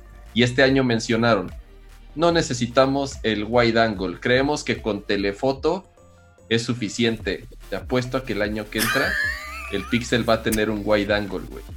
Es, es muy probable. Porque Ay, aparte está muy raro porque se supone que el zoom. O sea, porque eh, ese fue uno también de los grandes parteaguas. Ok, agregamos un segundo lente. Chingón. Pero decidieron irse por, por un telefoto. Y no es un telefoto ultrapoderoso, no es un telefoto mágico. Es un telefoto 2X. Exacto, es un 2X. O sea, es un telefoto que puedes encontrar en un iPhone 8 Plus. Correcto. Que puedes encontrar en un iPhone 10. Correcto. Este, que la verdad no tiene gran ciencia, que hasta eso está un poco limitado, considerando que, por ejemplo, teléfonos de gama media, el zoom de este es 3X. Eh, lo vemos en el Huawei P30 Pro, que es 5X, que ya es una locura. Este, pero se fueron por el 2X. Pero justo cuando ellos, en algún momento de la vida, eh, justo promocionaban su, su, único lente con la función del Super Res Zoom, que tú podías hacer zoom y que como quiera capturaba fotos increíbles.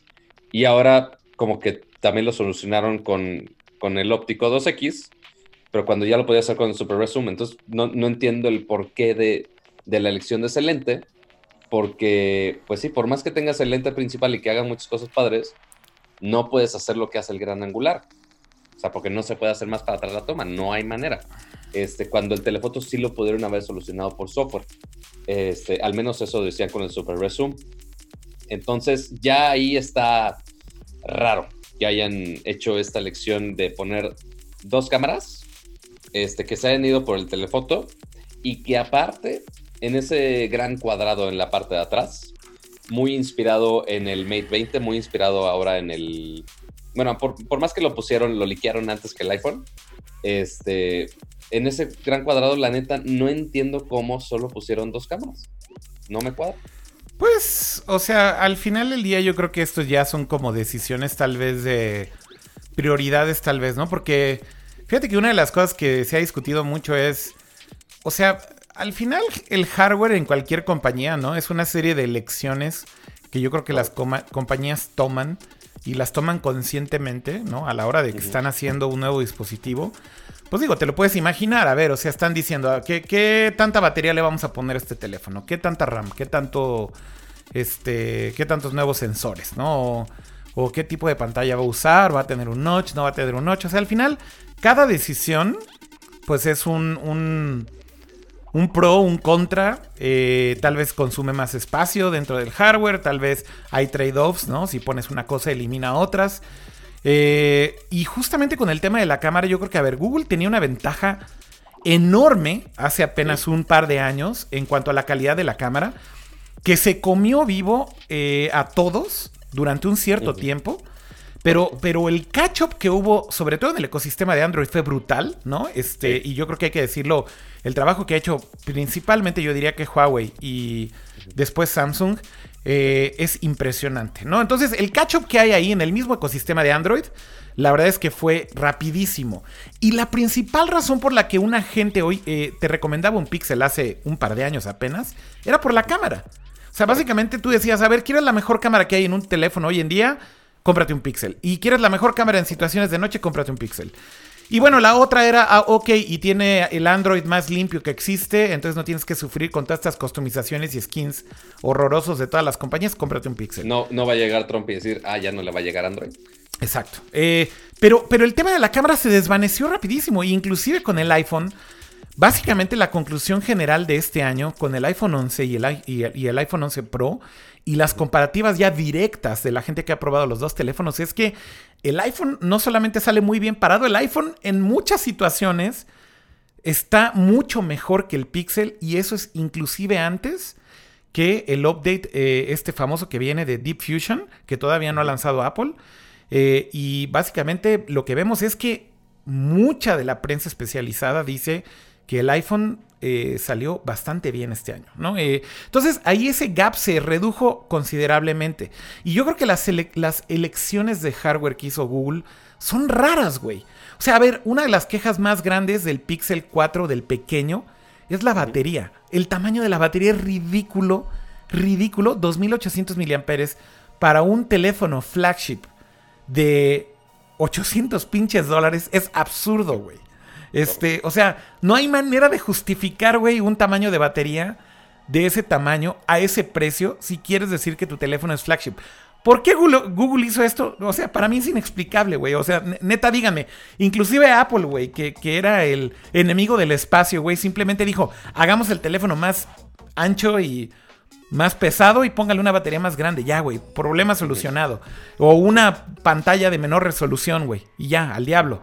¿No? Entonces, siento que Google tomó muchas decisiones en su hardware muy raras. Y hay como muchos trade-offs rarísimos. Eh, cosas que parecieran obvias ya, que ya están resueltas. Y que al final del día pareciera que ellos dieron como pasos hacia atrás. Y luego meten este sensor que prometía ser como Puta, güey. Este. De las mejores Eh, cosas de este año. Güey, si es para, Que- si es que para ahí no los estamos regresando- expectativa y realidad. Exacto. Correcto. Ahí no, estamos, ahí no estamos regresando un poquito al frente del teléfono. que Sí. Justo en esta frente El notch. pusieron Bueno, no tiene ¿Qué cosa, notch, más bien el, el- el borde. exactamente el borde superior que sí está ancho, este, a comparación de otros teléfonos que ya están casi sin bordes completamente. Exacto. Ahí lo que pusieron es un pequeño radar, Exacto. lo que conocemos como Project Soli. O se ellos- conocía como Project Soli, ¿no? Porque ahora ya ni le llaman así. Le llaman Motion Sense. Este. Exacto, es, es lo que ellos llaman como Motion Sense, que En lo que hace es algo muy parecido a lo que ya habíamos platicado hace unos meses, creo que ya, Con el Este, del- ¿no? justo del LG G8S que tiene su camarita que detecta justo algunos movimientos que están cerca del celular, así que lo puedes controlar sin tocarlo. Ahora, ¿qué puedes hacer con esto? Puedes... o sea, si en el Pixel puedes así- hacer dos pinches cosas, pato. Exacto. Cambiar de tracks en la música, en Spotify y en. Google Music. O como se llama ahora el servicio de Google de música, güey, que le cambian el Ajá. nombre creo que cada seis meses. Y apagar la No. alarma. Cambiar de tracks, güey, haciendo esto. Oh, next track. Oh, oh, no cuando funciona, no sirve, ¿eh? funciona, no funciona. Y, y la otra cosa que puedes hacer es, oh, la alarma está sonando, voy a callarla. Ya la callé. Eh, eh, para eso Ajá. sirve el Motion Sense, güey. Y la promesa de lo que era Project Soli, güey. Pon el video, güey. no, es que tú disfrutas esto, en serio, ¿no, Cama? No, ¿sabes, a, ¿sabes a cuál me recuerda también? Al video. ¿Cómo se llamaban los güeyes? Lip de. No, no. Los güeyes estos del, del.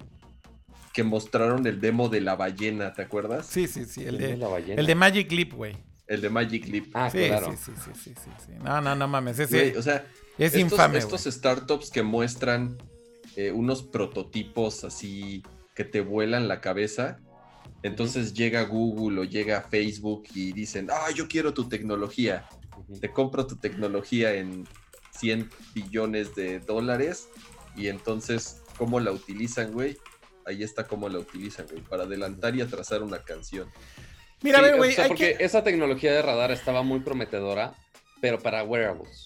Porque justo en, al inicio, Es cuando que- presentaron Project Soli, Es que no era, no era, no era solamente para wearables. Yo creo que la promesa de Soli, no, yo, güey. yo sé que no era pro- para wearables, pero justo los casos de usos donde, los, donde lo mostraban, parecía más prometedor que esto. O sea, porque Está esto muy es... cabrón, güey, que para hacer un feature así, para hacer de tus features flagship, ajá, Ajá.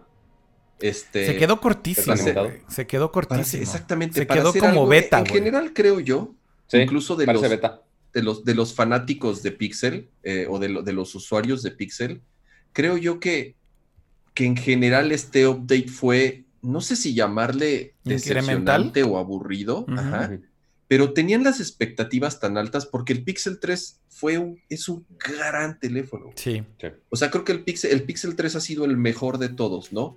Entonces las expectativas que se crearon para esta nueva versión estaban altísimas. Correcto. Pero, y yo no sé si el mismo Google sabía, güey, que por eso liqueó tanto el teléfono.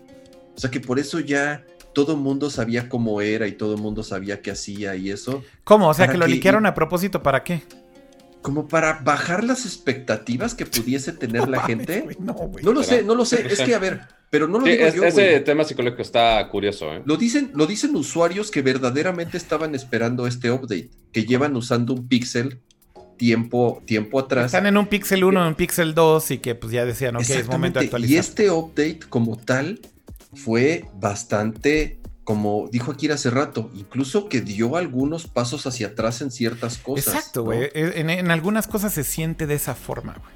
Entonces, Porque, no, o sea, porque esto, justo estos features son, o sea, justo este del radar del Motion Sense, Aquí ya tengo el tweet, es- por cierto, eh, de lo de cómo era Soli en concepto y cómo es en la realidad. Ver, Ponlo, güey. Aquí lo, lo- ahí, ahí- o sea, ahí- porque ahí está mi tweet concepto, de, de- de las expectations de lo que era, de lo que prometían que era Soli, que pues era este especie de gestures en el aire con un nivel de precisión súper cabrón. Ahora te voy a decir algo, Kama. Este prototipo de Soli funciona, ¿eh? Este Pero prototipo que estás con viendo. más razón, entonces la cagaron. Y mira, y, esta, y esta es la realidad, güey. Ahí estás movi- moviendo tu mano, güey. Pero te voy a decir algo, güey. A ver. Y, y cuando quiere funcionar, ¿eh? O En sea, lo que- en igual, lo que- co- igual como lo hablamos con el LG, qué padre el gimmick. Y sí, Este. le voy a decir que es un gimmick, Ajá. pero si no funciona el 100% del tiempo o la gran mayoría del tiempo, te estresa muchísimo y dices, a la mierda, ya no lo quiero usar, ya le No pico, o sea, le pico al botón. Ajá, y ya, o sea, en vez de hacerle así para apagar la alarma, ya pues ya nada más le pico. A ver, aquí lo que Pero quiero. además- pero lo que quiero que veas nada más una cosa aquí rápida, Cama. Espérame tantito, güey. Porque sí, Sí, sí. quiero que veas algo. A ver, lo que, lo que prometieron de Soli, Cama, en realidad. Eh. Puta, espero que no nos flaguen porque este pinche video es de Cinet, güey. Pero. ver. el, hace, hace el video brincador. No, espérame, güey. Eh, déjame. Es que este A- amiguitos es- de es- cine, es- no nos flaguen, gracias. es de hace tres años. sí, Yo sé que son tus amigos, pero. Mira, esto es de I.O. Esto es de I.O. del, del 2015. ¿Ok? Ajá. Este demo. Cuando recién los adquirieron, ¿no? Sí, sí, sí. O sea, no, no, no los adquirieron. Esto es de ATAP. Este es un proyecto que se hizo dentro de Google, Sí. dentro de una organización que se llama ATAP, eh, que son, digamos, como que los skunkworks o los labs de, de experimentación Mm. más locos de Google. No moonshots como tal, pero que, que hacen mucho hardware experimental. Entonces es un desarrollo interno de Google. Soli se hizo dentro de ATAP como una división de Google. Y empezaron a hacer los demos justo hace como tres años o cuatro años, más o menos. Mira, el primer demo de ATAP es de hace cuatro años, de 2015, güey. Damn. Pues este es un demo tal cual que ¿De. Soli o de Eta? De Soli, de Soli. Sí. Eh, a ver, aquí está el pinche video, yo creo, a ver si no nos lo flaguean. Bueno, aquí está justamente el cómo iba a funcionar y no sé qué. Y déjeme adelantarle aquí a la parte de... Fíjate de qué tamaño era el sensor, güey. O sea, es que también... Este es el Alpha Development Kit. Y vean el tamaño del radar. O estás hablando de un dispositivo que tenía pues, una superficie bastante grande. Sí, es más grande que el propio teléfono. Exactamente. Entonces, digo, obviamente la, mini- la, la- la miniaturización que lograron eh, con, con integrarlo en el teléfono es algo de admirar, sin lugar a dudas. Aquí es donde hablaban justo de cuál era el, el- el potencial de miniaturizarlo, a qué tamaño, ¿no? Eh, pero justamente, a ver, aquí está el demo del reloj. Fíjate cómo era el sensor del reloj, ¿no? Fíjate cómo más, más o menos ellos decían que en el futuro pues lo iban a poder integrar en ese tamaño, digamos, del, Sí. de un smartwatch, ¿no? Para, para los que nos están escuchando solo en audio, el tamaño del, del, del componente, digamos, se supone que cabía en la correa de un reloj. A ver, y esta es la parte a la que quería llegar, que es en donde hacen el demo, en teoría, ¿no? Este, de un smartwatch con el sol integrado. Recuerden, este video tiene tres años, es de octubre del 2017.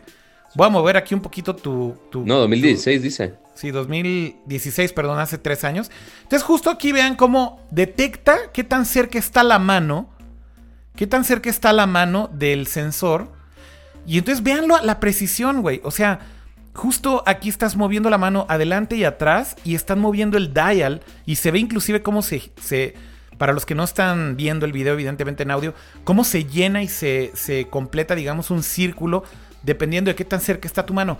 A ver, güey, esto, ¿por qué no hicieron esto, güey?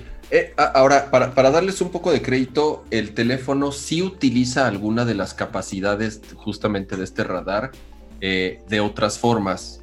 La de los, la, la- la for- la- los gestos no funcionan. O sea, dicen que una de cada diez veces funciona esa madre de adelantar y atrasar canciones. Sí. pero tiene una función que, por ejemplo, detecta cuando te acercas al teléfono y cuando acercas la mano para levantarlo, para activar el, el reconocimiento facial y poder hacer el desbloqueo más rápido. De la misma forma que si te alejas, que si lo pones en la mesa y te alejas del teléfono, detecta eso para entrar en un modo de ahorro de batería. Bueno, que se, que se apague, auto, que, que entre en modo sleep automático, ¿no? Entonces, eso no está tan mal, güey. Ponle tú que Sí. eh, eh, medio aprovecharon ahí las capacidades del, del, sensor para, para ciertas funcionalidades que sí mejoran un poco la experiencia de uso del teléfono. Justamente dicen que el, reconocimiento facial para el desbloqueo es muy rápido, pero es muy rápido porque lo echan a andar antes de que incluso lo em, tomes el teléfono. Sí, en combinación con Soli, justamente Soli lo que hace en el Pixel es que crea como una especie de burbuja alrededor del teléfono que justamente está detectando qué hay alrededor. Entonces, justo esto que dices, Kama, como funciona es justo en combinación de las cámaras con Soli. Cuando tú acercas tu mano hacia el teléfono, detecta que hay movimiento, predice que lo vas a agarrar. Entonces las cámaras ya están funcionando cuando levantas el teléfono y justo por eso dicen que el Face Unlock, de lo que no hemos hablado ahorita, pero bueno, el Face Unlock es muy parecido a cómo funciona Face ID eh, o el Depth Sensing Nada Camera. Más que con los ojos cerrados funciona. Eso es también un detalle ahí para discutir bastante largo. Pero a ver, funciona muy parecido. Eh, tiene un eh, dot projector de infrarrojos, ¿no? Entonces crea un mapa en 3D también de tu cara. Eh, lo cual es bueno porque es bastante seguro, no lo puedes engañar con una fotografía. tal cual hicieron la comparativa en algunos medios de, de, cómo se ven las cámaras del Depth Sensing Camera y de Face ID versus la de Google y es muy similar. Entonces, por ese lado está muy bien. Y la combinación con Soli para que se desbloquee muy rápido también, muy rápido. Está increíble todo eso. Pero es que, a ver, quiero regresar al demo, güey. Y quiero que veas esto. Otra vez, este es un demo de un prototipo de hace tres años, güey. Esto es para mí lo más emocionante que mostraron de Soli, que era estos gestures como flicks, ¿no? Que para los que no lo están viendo es literal como si estuvieras chascando tus dedos o tronando tus dedos, ¿no? Este pero haciendo como pequeños eh, gestos como si tuvieras una perilla en el aire. Y los detecta bastante bien, güey. O sea, a ver, yo veo esto todavía mucho más útil que mover tu mano como idiota enfrente del teléfono, güey, para cambiar de tracks de música, güey. Pues sí, pero ahí es donde se ve que el pasar de un prototipo y de un tech demo a un producto final, no cualquiera, güey. Pues... O sea, ni Google, güey.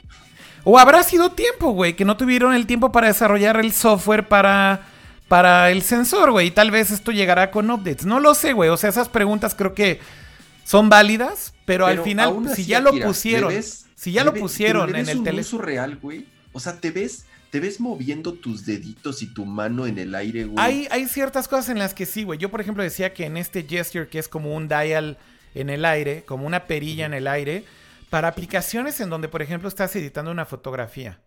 Esto imagínatelo con settings en donde estás moviendo, por ejemplo, el contraste de una foto, ¿no? En algo tan fácil como es así Güey, el, el, dedo, güey, es la peor herramienta, güey. Es una pinche salchicha, un embutido, güey. en una, en, un, en una pantalla. Del stylus que decía Steve Jobs en algún momento. Exactamente. o sea que, a ver, el de Steve Jobs decía que es el, el mejor stylus que tenemos son los dedos. No coincido en eso hoy en día cuando estás tratando de editar una foto en un teléfono y estás moviendo una perilla para tratar de ajustar el contraste de una foto, güey. Y, te pasas por pinche más dos, menos tres, menos cuatro y ahí estás como idiota moviendo el dedo, güey. Eso es mejorable, sin lugar a dudas, güey. Si Soli funcionara, como dijeron que iba a funcionar, haciendo este tipo de gestos y que tuvieras ese nivel de precisión. Eso me suena más útil, güey, que cambiar de tracks moviendo tus manos como idiota en el aire, güey. Ese es mi punto, güey. Entonces, ¿qué, nos dieron también? Imagínate, güey, si algo tan básico como ver, como mover la pinche mano de un lado a otro, güey, no lo detecta. Ahora imagínate, güey, este micromovimiento. No sé si eso tiene que ver con el tamaño del sensor, güey. No sé si eso tiene que ver con el que no acabaron el software. Algo que podría involucrarse ahí es qué tan intencional o qué tan no intencional es la detección de esos movimientos. Porque justo ahí no se quisieron ir tan finos a, ah, oye, pon tu dedo o tu mano en esta parte del equipo o cerca eh, X distancia para que pueda detectar ese movimiento. Ahí lo que hicieron es, ok, güey, pues nada más muévela encima y a ver si esquipea el track. Chingón. Pero, por ejemplo, ahí el caso del reloj, pues sí tienes que estar relativamente cerca. O sea, si hubieran puesto algo así y hubieran dicho, ah, güey, si acercas tu mano relativamente, por ejemplo, en esa burbuja donde, esa burbuja imaginaria que detecta el radar, si pones tu mano cerca y empiezas a hacer los gestos, que sí funciona. O sea, pero justo explicar de, oye, nada más te tienes que acercar y ahí ya es donde funciona eso. Más bien lo pusieron a un caso muy general, demasiado abierto, que pues son realmente muy pocos los casos de uso. Cuando sí podrían, esperemos si se les prende el foco, que en un update, que sí puedan abrir ese API para que si tú te acercas y haces intencionalmente ese movimiento de acercarte de una manera más fina, puedas controlar esas cosas. No creo que este teléfono sea capaz de detectar esos movimientos tan finos. Yo, Eh, yo tengo mis dudas, yo tengo saber. mis dudas y quiero darle el derecho ahí de la duda a Google y simplemente decir que por tiempo no alcanzaron. Espero estar en lo correcto y que, y que con software updates mejoren la experiencia de Soli. Abran un API para que los developers lo integren, eso estaría increíble. Pero, pero también existe la otra posibilidad. Pero existe sensor. la otra posibilidad y es que, a ver, güey, este, es- este Soli como hoy en día funciona y vamos a tener que esperar tal vez a Soli 2 y tal vez entonces ahí es en donde empiezan a ¿Sólidos? entregar sólidos, sólidos, Soli 3, Soli, Soli 4. Eh, no, pero sólidos sí, de estado este, físico. Ya sé. Eh, a lo que voy es, no sé Tengo si que es un tema... el chiste, Akira, por Dios. No sé si es un tema de que tengamos que ver nuevas versiones de este hardware o software. Y, y esa es una discusión que se puede quedar ahí abierta. Hoy por hoy es una gran decepción para mí lo que puedes hacer con Soli en el teléfono. Yo tenía una expectativa altísima. Y bueno, la otra cosa que puedes hacer es esta burrada que si tienes un Pixel, tienes a estos eh, Pokémon que hicieron en partnership con. The Pokémon Company. Puedes saludar ahí a Pikachu y te saluda de regreso. Puedes acariciarlos, hacer los gestures. Mira, ahí mueves tu dedito y lo acaricias. Güey, esto está más chingón que cambiar los pinches tracks, güey. Pero de- creo que eso se, pero creo que eso se podría hacer hasta con la cámara, güey. Mm, pues sí, de hecho sí. Tal vez sí. Algunas cosas Tal sí. vez sí. O sea, por ejemplo, el, ese gesture, Tal yo creo que sí. con la cámara se pudo haber hecho. Pero pues bueno. Es posible ya- que sí. Ya después ponemos en duda la implementación. Bueno, el, resumen creo que de Soli es que es una gran decepción y creo que coincidimos en eso, ¿no? O sea, la verdad es que no hay mucho que decir al respecto más que sí creo que es una decepción. En el tema de Sí, la no. en el tema de la cámara, entre más veo reseñas y comparativos con el iPhone y con otros teléfonos, sinceramente creo que la ventaja enorme que tenía el Pixel contra otros teléfonos ya no existe. O sea, básicamente hay que decirlo así. A un Apple que iba muy atrás, el, san- el salto que dieron entre el iPhone 10S y el, y el 11 creo que es cuántico. Este, Están al nivel ya de cualquier flagship Android y creo que se pueden romper la madre con cualquier cámara. Y en video ni se diga. O sea, en video creo que el iPhone sigue aplastando a todos los teléfonos, pero de una manera así absurda. Bueno, otra cosa del Pixel inexplicable, ¿no? Soporta 4K solo a 30 cuadros por segundo. Güey, tienen un chip dedicado para, para... Tienen el mismo chip dedicado para procesar video que los Note de Samsung. Y no soporta 60 cuadros por segundo en 4K, güey. ¿Por qué, güey? O sea, ¿por qué si tiene No, el ¿viste? mismo Pero- hardware, ¿viste güey? las respuestas que decían de por qué, güey? Bien extraño, güey. Es que ah, la conclusión fue así de, es que este, un minuto de video en 4K 60 cuadros utiliza un chingo de espacio. Ajá. Que ahora Entonces, hay- no, como que a la gente no le gustaría llenar su teléfono de videos. Pero ahora, ahí, ahí vamos a otras decepciones del Pixel. Porque, ok, ahí ya, ya nos tenemos que preocupar por el almacenamiento. Porque por más que sea el flagship de Google y que mucha gente lo compara con, más bien, todo el mundo lo compara con todos los gamas altas de todas las demás marcas, tiene muchas cosas que no son de un teléfono de gama alta, güey. Como, o sea, como el storage, que empieza en o sea, 64 Exacto, mugrosos o sea, megabytes. Ya vimos, ya lo discutimos de la batería, que sí está bastante bajo a comparación de los otros. En el Pixel El RAM- normal, en el Pixel normal. En el Pixel normal la batería es inaceptable, güey. O sea, es... Que igual Absurdo. que en el, en el Pixel 4 XL es 3700, tampoco es gigantesca. Pero, pero más- dicen más- que, más- Pero dicen más- que pero dicen funcionaba que más o menos se defiende, el Pixel 4 Excel se defiende y Correcto. sobrevive. Sí, el tema pero, es- pero el otro dicen que sí, la batería es una basura en el Pixel No, 4 normal. y que además está peor que la pasada, porque además... Por digo, la en- pantalla en- del refresh rate variable. Exactamente, ahorita comentamos bien lo de la pantalla, pero también el hecho de que el teléfono hoy en día ya procesa muchas cosas dentro del dispositivo, evidentemente hace que los recursos sean mayores. Sí. Entonces Correcto. el consumo de batería es mayor.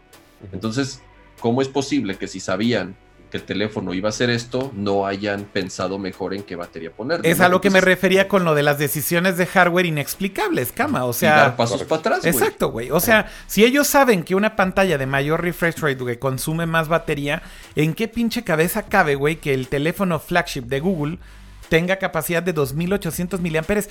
Güey, o sea, esa capacidad creo que no se ve en flagships, güey, desde hace 5 años, güey. No sé, güey. O sea, eh, eh, es así de absurdo, güey. Es muy raro. Es así de absurdo. Perdón, Pato, decías de lo de, de lo de... Al, de los restos de las decepciones de los Ah, ok, ok, ok. Porque después nos vamos al RAM. Lo comparamos con el Note o con el que quieras de gama alta. El Note tiene 12, pero la gran mayoría de los gama altas de las demás marcas tienen 8 GB, si no es que más. Los Pixel este tienen 6. Y ahora, el almacenamiento es el que decimos, güey, neta. El almacenamiento este también ya es así también de, inexplicable, ¿no? Y sobre todo el de 64 GB, güey. Exacto, porque la versión empieza desde los 800 dólares, que ya es bastantito. Y empieza desde los 64 GB. 64 GB. O sea, ya, como mencionamos, con video 4K, pues lo vas a llenar eventualmente. O sea, sí, no, no, no. con video 4K lo vas a llenar en una tarde, güey. O sea, no, eventualmente, güey. sí está muy, muy, muy, muy, muy deficiente. Este, y aparte, eh, detalle importante es que antes los píxeles los conocíamos porque también incluye... Ah, ese detalle es muy importante, ya sea lo que otro Detalle, es otro detallazo que es otra decepción. Sí. Que antes los píxeles incluían... Un detallón. Es un detallón muy grande. Que antes tú tenías un almacenamiento ilimitado en Google Fotos, que lo hace muy bien. Ilimitado en calidad completa, no en calidad original. Correcto, era en la calidad original, o sea, se mantenían todos los detalles, no te comprimía absolutamente nada, pero eso ya no existe. Entonces, los Pixel 4 son los primeros Pixel que ya no incluye ese servicio adicional, sino que ya tienes que pagar tu almacenamiento en Drive. Para si que quieres que se almacene a calidad exactamente, Que puedas guardar tus fotos en calidad completa. Ahora te las pone de alta calidad. Otra vez, pasos para atrás. Correcto. Y lo que se me hace más extraño es que ya estamos casi finales del año, que ya están saliendo los últimos flagships del año. Y están usando el Snapdragon 855, cuando ya todo el mundo está usando el 855 más. Este, entonces, eh, por más que sea flagship, no trae el procesador flagship. O sea, un pasito abajo, pero no es el procesador flagship. Entonces, sí hay muchas cosas que están muy raras. Muy, muy, muy estaba, estaba leyendo en foros, está muy cagado que justamente entre eh, con esto de que hayan quitado el, el almacenamiento ilimitado en calidad eh, full para los usuarios de Pixel, es muy cagado, güey, que los usuarios de iPhone, yo por ejemplo tengo Google Fotos, ajá. Este, si tú usas iPhone, las fotografías las guarda en un formato que se llama HEIC, ajá, punto .hake, que es High Efficiency Image Format, ajá. Es como, no es JPG como tal, es, es, un formato nuevo que lo empezó a usar Apple, creo que de dos años para acá. Oye, Kama, perdón que haga una pequeña pausa, pero alguien, alguien por aquí en el chat mencionó algo que quiero decirles que si nos ayudan estaría bien. Como bien decían, hay, hay muchos viewers en YouTube, pero muy pocos likes. Si están viéndolo en YouTube, denle like en YouTube. Eso al final el algoritmo le ayuda. No, no vamos a, seguir hablando hasta que vea que ese contador de likes. Es que por ahí decían, güey, este, 203 viewers y 36 likes. Mínimo unos 150, decía Jesús. Coincido, coincido. Denle likes a los que están ahí en YouTube. Nos ayudan el algoritmo para el search después. Gracias. Perdón. Mira, sí está subiendo, sí está subiendo. Muy bien, muy bien, muy bien, este, muy bien. Vamos, vamos a seguir hablando. Sigue, cama, sigue, cama. Bueno, está muy chistoso, güey, porque siendo usuario de iPhone, como guarda las imágenes en este formato, que es un formato súper eficiente, que hace que las fotos pesen menos y que además la compresión sea mucho menor, o sea, la calidad es mucho mejor. Teniendo la cuenta gratis de Google Fotos, puedes tener espacio ilimitado, o sea, guardar la cantidad que se te pegue la gana de las fotos de tu iPhone y te las guarda con el 100% de la calidad, el 100% de tamaño, sin comprimir absolutamente nada. Sin pagar el nada. Formato es tan, exactamente, el formato es tan bueno que no llega al límite que te pone Google para mantener el, digamos, el plan gratuito. Pero vale gorro, güey, porque realmente te las están guardando a full quality, güey, como si las estuvieses almacenando en, en tu disco duro local como tal. Entonces, es algo que los usuarios de Pixel dicen, güey, o sea, además de que nos quitaron el almacenamiento gratuito e ilimitado a full quality, los usuarios de iPhone sí lo tienen, güey, porque están utilizando un formato de imágenes mucho más eficiente. Aunque lamento decirte que Google ya está atento de ese detalle, o sea que básicamente los usuarios de iPhone tenían prácticamente almacenamiento ilimitado con alta calidad, pero que ya están trabajando en quitar eso. Entonces, ya en teoría no, ese lujo ya va a terminar relativamente pronto. Pues ni modo, ya lo usamos así dos, tres años. Ajá, sí, está perfecto. Este, pero... está bien chafa, ¿no? Así de como no te lo puedo dar a ti, se lo voy a quitar a los demás. Correcto. Sí, o sea, en vez de justo mejorar el almacenamiento del, o la compresión, que hay muchas cosas, hay muchos factores ahí. Oigan, hay otra, hay otros dos puntos que creo que se tienen que discutir y que, bueno, uno tal vez se va a arreglar con software, pero esta discusión muy enardecida que no hemos tocado muy a fondo, pero en cómo implementaron el Face Unlock eh, utilizando sus sensores. Como decíamos, sí es un método seguro porque es un método muy similar al que usa Face ID, que es con un proyector de luz infrarroja, de puntos de luz infrarroja, lo cual quiere decir que sí crea un modelo en 3D de tu cara. Pero la forma en cómo lo implementó Google es que lo puedes desbloquear con los ojos cerrados y eso ha creado mucha discusión de si es seguro o no. Y bueno, que si, pues ya saben, ahí el, el, ejemplo siempre es que si vives con alguien te van a poner el teléfono en la cara mientras estás dormido y desbloquean el teléfono y entonces eso no es seguro. Eh, o sea, digo, es un extremo que no es tan extremo porque yo creo que es algo que pasa, ¿no? En la vida real. Sí. Pero al final del día, Google al principio dijo, no, no, no, es seguro y no importa que cierren los ojos. Y vieron el desmadre que armaron y ahora ya salieron a decir, no, no, no, lo vamos a arreglar con un software update en unos meses. Eh, lo cual quiere decir que también tal vez no estimaron también eso de la primera implementación. Y luego la otra cosa...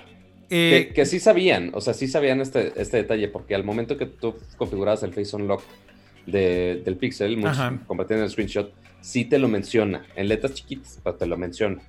Este, sí lo sabían, pero lo que voy es como que no esperaron que fuera a haber un backlash tan grande. De que esto iba a ser un issue de, oh, es súper inseguro porque puedes desbloquearlo con los ojos cerrados. Eh, es que sí es un mecanismo de seguridad adicional. O sea, el, el, llamado awareness como tal, o sea, sí es un candado adicional que obviamente lo combina con el scan de, los rostros eh, y es, digamos, una segunda llave para poder desbloquear el teléfono. O sea, eh, eh, no es tanto de que, ay, güey, pues qué importa si tengo los ojos cerrados o los tengo abiertos. O sea, ya si tú no confías con quien vives o tus roommates o tu pareja o whatever, pues de que en la noche, de que, ajá, de que mientras estés jetón, güey, te van a poner el teléfono en la cara para desbloquearlo, Digo, eso ya cada quien. Y también aquí ya en el, en el chat ya se pusieron bien sofisticados y dice Animes 25. Si quieres usas la impresora 3D para la cara y ya pinche misión imposible, güey. O sea, no hay un método súper ultra seguro, güey, evidentemente en todo esto. No, pero, entre más llaves metas. Exacto, exacto. O entre más layers tengas, ¿no? Pues un poco mejor será el método de seguridad. Sin embargo, bueno, aquí creo que otra vez Google no lo estimó tan bien y hay un gran backlash. Ya dijeron que lo van a corregir. Y va a tardar, ¿eh? Dijeron que, no está tan cagado. Meses, dijeron meses, güey. O sea, no va a ser de que la próxima semana lo parchen. Eh, y el otro que está súper polémico es cómo funciona la pantalla esta de high refresh rate, eh, que es... Que bueno, a ver, sí, el Pixel 4 tiene una pantalla de refresh rate alto, lo cual es bueno. Llega hasta los 90 eh, hertz. hertz. Eh, ¿Esto qué significa para el usuario promedio? A ver, esto seguramente lo han visto tal vez en un iPad de reciente generación, es lo que Apple llama ProMotion, eh, que básicamente es un high refresh rate que también se adapta dependiendo de la situación. De hecho, Apple inventó eso de, de que se adapte de acuerdo a lo que estás viendo, al contenido que estás viendo. Entonces, está cambiando el refresh rate de manera dinámica en todo el tiempo. Eh, y lo implementaron de una manera increíblemente eh, inteligente con el iPad.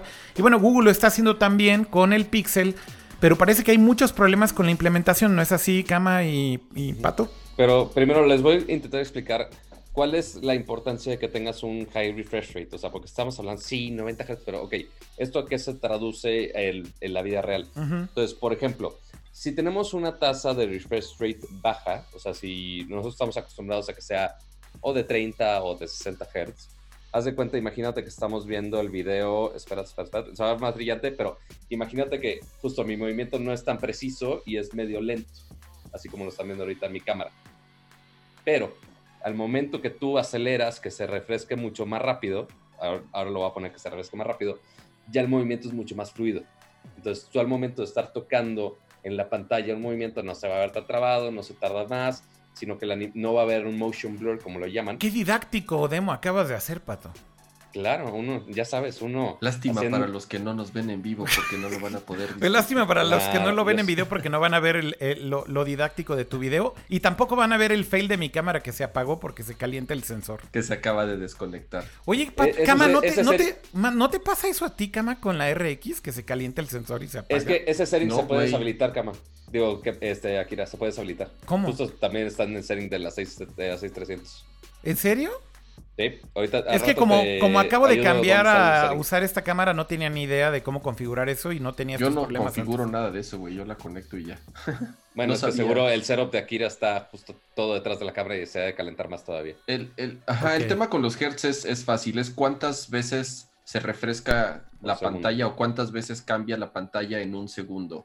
El estándar hoy en día que tienen todos los teléfonos en su gran mayoría es 60. Ajá. Correcto. 60 veces cambia la imagen en un segundo. Entonces, es la es qué tan fluido se ve una animación, una interacción, o bueno, o un video que obviamente si está grabado a 60 cuadros por segundo, lo vas a ver muy bonito, ¿no? Sí, o sea, si Eh, van a ver este, es- si van a ver este stream en una pantalla de 120 Hz, se va a ver exactamente igual.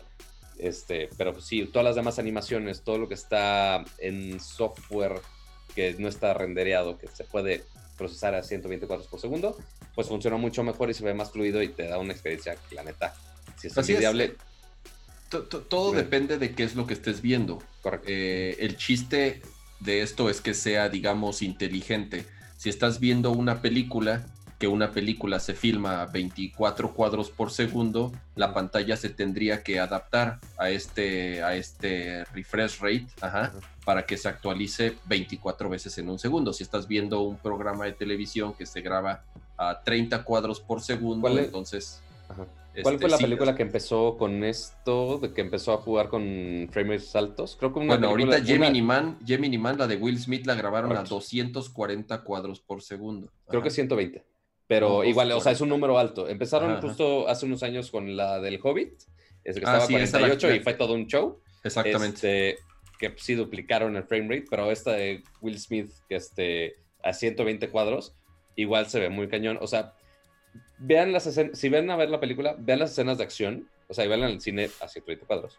Este, si ven las escenas de acción, normalmente esperarías un blur, justo como les dije ahorita que el movimiento, voy a hacer el- otra vez el experimento didáctico, discúlpenme, lo escuché en audio, que se va a ver todo este blur del movimiento que se ve terrible, pero que le da como cierta, le da el, el sentimiento de movimiento al- a la escena. Pero justo aquí en las peleas, todo se ve súper crisp, o sea, todo súper preciso y es como que, espera, se, se siente raro, pero está bien que se actualice. Sí, es una experiencia extraña. Es, Es una experiencia muy rara. Exacto. Entonces, insisto, ¿no? En, en- en los juegos, en computadora es común ver que los juegos y los monitores de PC, eh, ya los modernos, eh, tienen Y un por eso lo vemos rate más en monitores de gaming, justamente. Sí, 144 cuadros, 200 cuadros por segundo y ya. O sea, obviamente, este, pero ¿por qué? Porque una PC con una tarjeta de video poderosa puede renderear un juego a esa velocidad. Pero bueno, regresando a los teléfonos, ¿qué es la ventaja que te puede dar eh, tener un refresh rate mayor? Como decía Pato, que las animaciones y que las interacciones se vean mucho más fluidas. En un iPad Pro que tiene un refresh rate de 120 cuadros, las animaciones son muy fluidas. Ajá. ¿Cuál es el problema? Que el consumo de batería es mayor, obviamente. ¿no? Por eso, eh, en, en el update que hicieron del Apple Watch en esta última generación, para poder mantener la pantalla prendida todo el tiempo, lo que hicieron fue ajustar el refresh rate a 1 por segundo, o sea, se actualiza una vez por segundo No por cuando está en minuto, ¿no? modo, exactamente, cuando está, digamos, en modo standby, ¿no? Pero bueno, y ya cuando estás utilizando el reloj, el, el- el Apple Watch eh, funciona a 60 cuadros por segundo. Correcto. Pero, ¿cuál es el problema del Pixel? Que no es constante en cómo se ajusta el refresh rate. A veces sí entran los 90 cuadros, a veces no. A veces incluso hasta se siente que baja de los 60. Ujú. eh, y entonces no hay una forma consistente de que la experiencia sea eh, igual en todo lo que estés haciendo Correcto. ya exactamente salió Google a decir que efectivamente eh, están siendo muy agresivos en, cómo controlan esa función porque gasta mucha pila. Y si de por sí el Pixel 3, sobre todo el, tamaño pequeño, tiene problemas de batería, exactamente, el Pixel 4, perdona, si tiene problemas de batería, teniendo los 90 Hz activos, pues peor, ¿no? Incluso hay... sí, o sea, no, es algo que puedan mantener que siempre esté activo, porque si no la batería se va a la mierda. Exactamente. Entonces, sí, dicen que van a trabajar en un update para ser mucho más consistentes en, en cuándo entra y cuándo no ese, digamos, ese modo de, alto refresh. Pero aún así eh, hay usuarios que encontraron ocultos y si son usuarios como avanzados de Android, se pueden meter a las herramientas de developer y ondas así. Y si hay por ahí oculto un setting en donde puedes forzar que el teléfono se mantenga a 90 Hz siempre, pero que la batería se muere así, o sea, es ridículo, ¿no? Entonces, evidentemente hay ahí un problema de, de eficiencia y de cómo se está utilizando ese recurso este, para realmente aprovecharlo, ¿no? Y creo yo que vuelve a pasar lo mismo que con lo del radar. O sea, es un flagship feature, lo presumes como una gran innovación en tu nuevo teléfono, pero que no funciona bien o que lo implementaron a medias, ¿no? Entonces, eh, raro, güey, raro este release este año porque justamente estas características que son eh, las principales o los brincos más importantes que dio tu hardware, independientemente de la cámara, que ahí sí no hay ni, ni qué decir, la cámara, la cámara es, es obviamente lo mejor y el feature principal del teléfono, pero estos, estos demás brincos o innovaciones, si les podemos llamar así, no las terminaron de implementar y no funcionan como, como debería. Pues sí, sí, y eso yo creo que es el sentimiento de mucha gente, ¿no? Con el Pixel 4, o sea que en algunas cosas se siente pues como a la mitad, ¿no? Justamente. O sea, se siente como todo no terminado de cierta forma, por decirlo de alguna manera. Y luego tienes otras cosas, ¿no? Como en el tema de la cámara, ¿no? Este, hablaron un rato ahí de, cuando hablaban de fotografía computacional y demás, hablaron un rato ahí del, este, del modo este para fotografía nocturna y las mejoras que tiene, por ejemplo, de que puedes fotografiar este el espacio, ¿no? Este. Sí, que entra como un modo aparte para capturar toda la estrella, ¿no? Sí, y, digo, a mí, digo, soy muy fan, ¿no? De, de, eso, pero claro. ya así como, como usuario promedio de a pie, güey, ¿cuánta gente va a hacer eso, güey? O sea, realmente...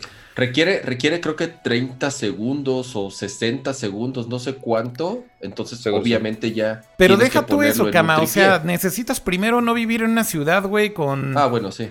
Con contaminación y con tanta contaminación de luz, güey. O sea, de hecho, todos, los reviewers, güey, todos los reviewers, güey, básicamente dicen, ni lo probé, güey. Así, güey, porque, porque no puedo probarlo, güey. O sea, de, nuevo, son como esas cosas que dices, fine, güey, lo tiene, fine, está cool, fine, ok. Pero realmente en el uso práctico, en el day by day, Soli, ¿para qué te sirve? Y el modo de, fotografía del espacio, ¿para qué te sirve? O sea, son, son cosas muy bonitas, güey, pero que siento que realmente para un flagship, güey, no van a hacer la diferencia. Y el precio es flagship all the way. A ver, o sea, es un teléfono caro, güey. ¿No? Este... No. Yo creo que ahí es en donde también hay que recordar que como que todas estas quejas son válidas cuando recordamos que es, un teléfono. Es más caro que un iPhone 11, güey. es más, cabrón. Es más caro que un iPhone 11. Y un iPhone 11 es un teléfono flagship, quieras o no, que empieza a 100 dólares más barato. Y que si le pones. Y que si tiene las dos cámaras igual. Y que si tiene las dos cámaras igual. Y que si le pones 100 dólares más, tienes cuatro veces más storage. ¿Qué, ¿Qué te parece ese deal?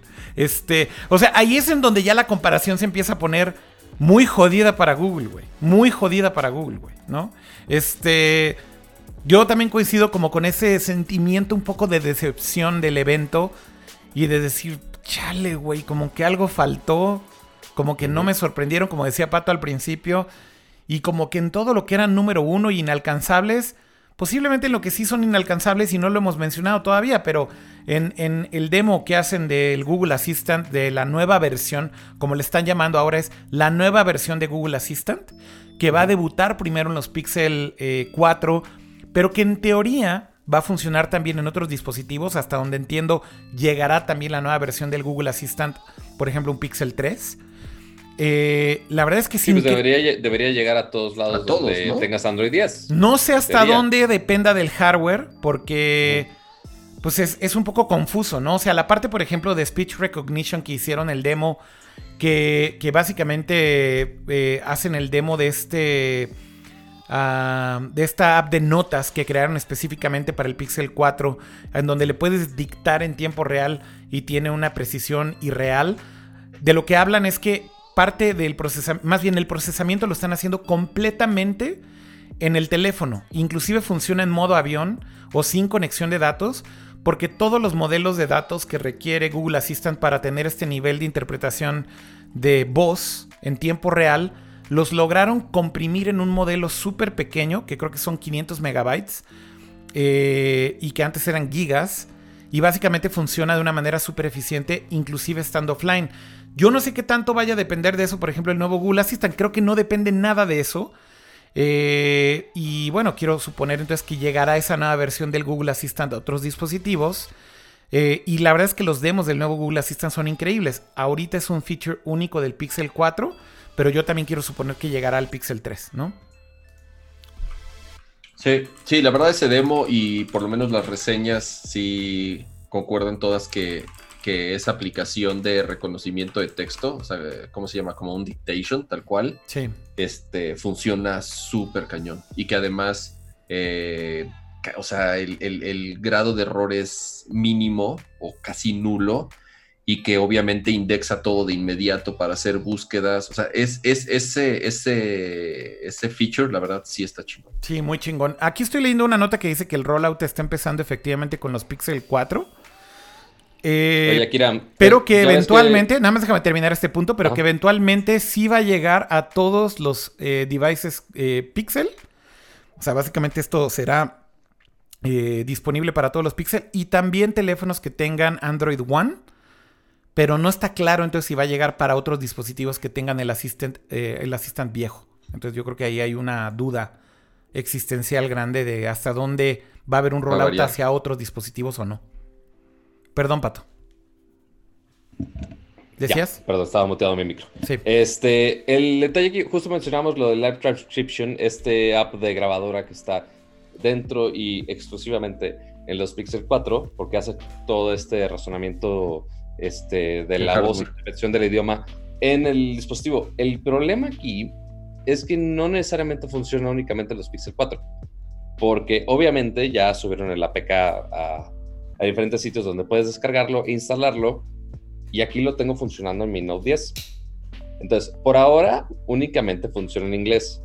Bueno, pero eso es, pero eso es, estás haciendo sideload, básicamente. Sí, o sea, lo instalé, pero pues sí, o sea, no, no necesité, por ejemplo, un hardware dedicado. Ajá, uno, el hardware dedicado que, ok, pues el hardware dedicado no es mucho, más bien la librería del, procesamiento de idioma que se supone que debe estar dentro del dispositivo donde ahí se procesa todo, que es lo que hace que la transcripción sea en vivo y a todo color. Este, por ahora únicamente funciona en inglés, entonces, por mamón, este, lo voy a intentar hacer en inglés nada más para que vean cómo funciona la live transcription en vivo. A ver. Este, de todo esto. Voy a poner aquí la toma completa para que se vea tu cara y le voy a poner pausa a la música. Dame un segundo. Listo. So I'm trying out uh, that dictation on the Pixel 4. So it's not on the Pixel 4, I mean on the Note 10, but I'm trying the recorder app that is working on the Pixel 4. So everything I'm saying is being transcribed in real time, even though I don't have the language uh, package that is inside the software of the Pixel 4. Güey, Así que básicamente es perfecto. Infras, infrastructure. Infrastructure. Infrastructure. Entonces, de todo ese audio. A ver, dile infrastructure, a ver si lo entienden. infrastructure. por favor, dile. Infrastructure. Dile, Infrastructure. Sí lo entendió, güey. Hasta entiende pinches acentos feos de inglés, güey. Qué chingón. No, a ver, es impresionante el demo, güey. O sea, la verdad es que como, como, como funciona el app. Pero entonces quiere decir que ese sideload, eh, Pato, incluye el, pues el modelo de datos completo para que funcione offline y con ese nivel de precisión, ¿no? No estoy de todo el seguro. Supongo que sí. Ahorita pues estoy en la, comodidad del Wi-Fi de mi casa y que sí lo puedo hacer relativamente rápido. No, pero apágale, apágale el Wi-Fi y con eso podemos probar si funciona. A ver, vamos a ver. Ponlo en modo avión. Si lo pones en modo avión y funciona, quiere decir que sí baja todo el modelo, que es lo que decían en el evento. Veamos.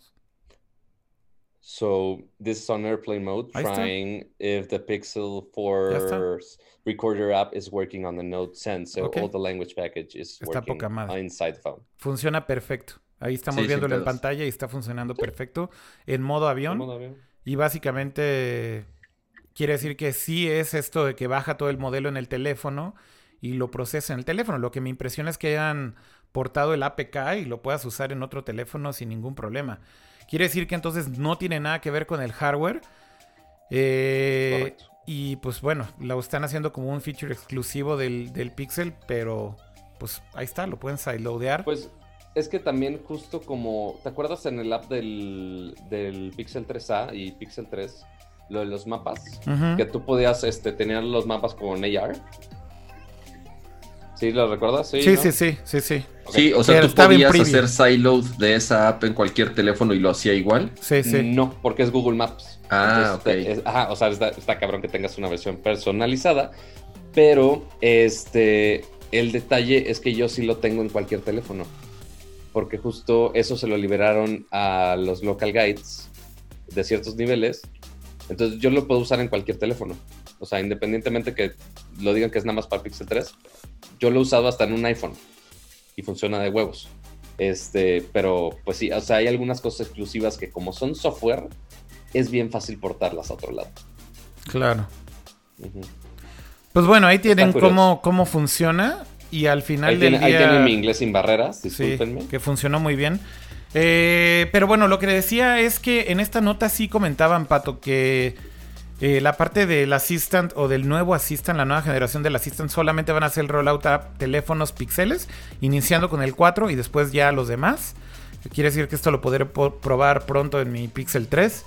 Ya les diré qué tal funciona. La verdad es que los demos que he visto de la nueva versión del Assistant son brutales, ¿no? Así pinche contexto de que estás en el app de YouTube y le preguntas, güey, enséñame videos de tal y ya no le tienes que decir YouTube o que te sigue la conversación y no tienes que volver a iniciar la conversación porque mantiene el contexto de lo que le estás pidiendo.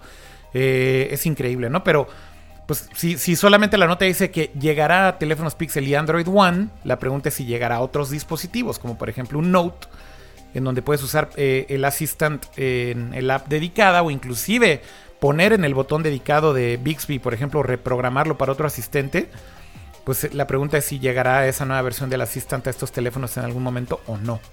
O si Google aquí sí va a aplicar la de, pues si quieres esto, a huevos con pixeles y Android One. Y si no, te la peluqueas. ¿No? Pues sí. Sí, a ver qué dicen, a ver qué se ponen los moños de, ah, oye, nada más funciona aquí, nada más funciona allá. Tendremos que ver. Oigan, y ya con la cámara, nada más para terminar, pues insisto, a ver, sí, yo veo ya las comparaciones ahorita están súper hot en YouTube, ¿no? Todo el mundo haciendo sus comparaciones de Pixel contra iPhone, Pixel contra iPhone, eh, Pixel contra Note, Pixel contra eh, Mate. Eh, muchos que ya tienen el Mate 30 lo están comparando también con el Mate 30. Y la verdad es que, güey, no, no, ya. Pues no, güey, insisto, esa ventaja que tenían con la cámara del Pixel que era increíble ya no existe. O sea, literalmente ya todas las compañías en Android están al nivel o más arriba. Creo que esto se refleja en el score de DxOMark. Si quieren una referencia externa, Habrá quien le guste cómo evalúan y cómo no. Pero el Pixel 4 salió muy abajo en el rank. Este, no llegó ni al top 10, digo, para que se den una idea.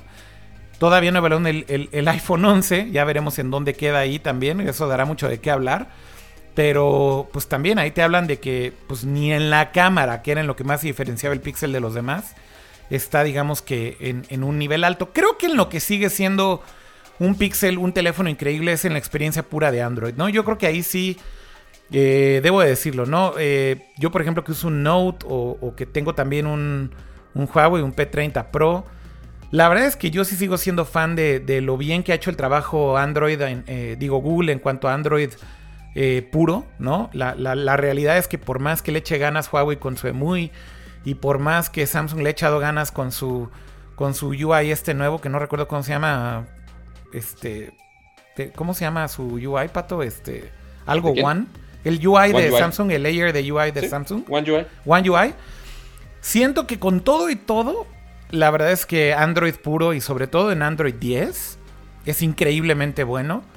Pero la cosa aquí es que si quieres tener Android puro, puedes tener un Pixel 3, güey. Y, y, al final no necesitas tener este, la última versión de un Pixel para poderlo disfrutar. Y entonces también ahí es en donde uno se pregunta, bueno, ¿necesitas la última versión de un Pixel? Pues, güey, te puedes conseguir un Pixel 3 hoy en día por 10 mil pesos. Este. Entonces. Ahora, eh, otra muy buena opción, creo que, porque además, digo, conseguir un Pixel no es fácil, hablando de México, ¿no? Más o eh, menos, ¿eh? Más o menos. Eh, lo vendieron aquí en varios retailers, aunque no oficialmente, pero se vendió. Pero si te vas a. si le vas a dedicar, digamos, a buscar un Pixel, yo creo que el, año pasado sí era como muy a la segura, ¿no? Vas, vas por el Pixel 3, ¿por qué? Porque, porque sí es el mejor Android. Pero este año, ajá, creo que no tanto. Creo que justamente salió, ¿cómo se llama el de la compañía este pato? One, One ¿qué?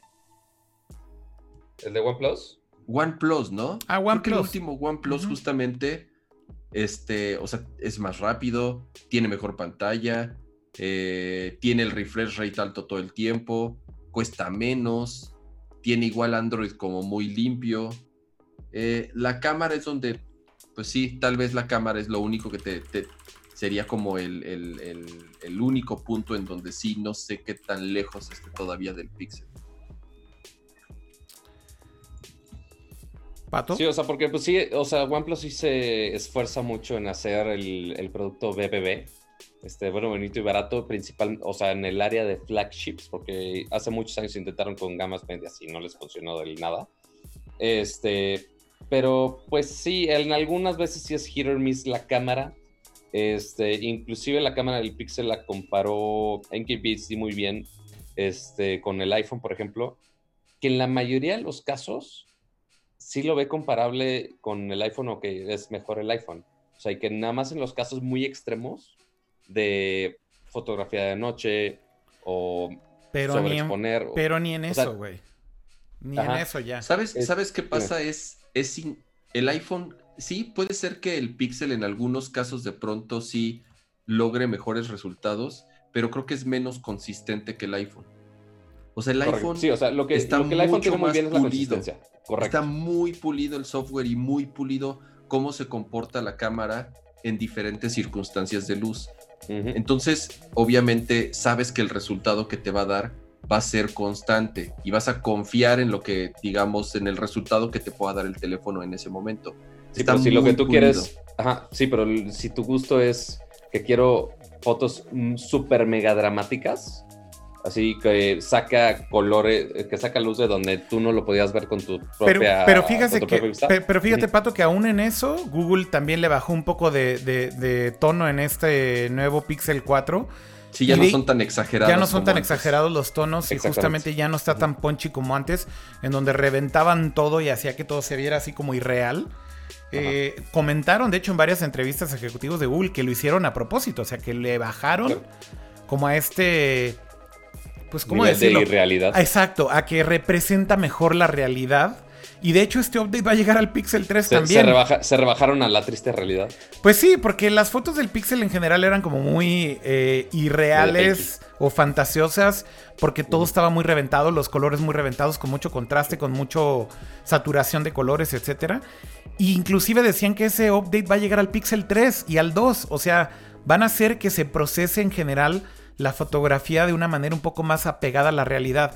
Yo en las comparaciones que he visto en general lo que veo es que la tendencia en general es que el iPhone saca mejores fotos en general que el Pixel 4 y esto es inclusive antes de Deep Fusion, que es el update que viene en unas semanas con iOS 13.2, que se supone va a arreglar el problema más grande que tiene el iPhone, que es fotografía en condiciones de luz mediana, es decir, interiores, no con luz natural y no en modo nocturno. Eh, y que se supone que es en donde va a ganar más eh, calidad todavía eh, la, cámara del iPhone.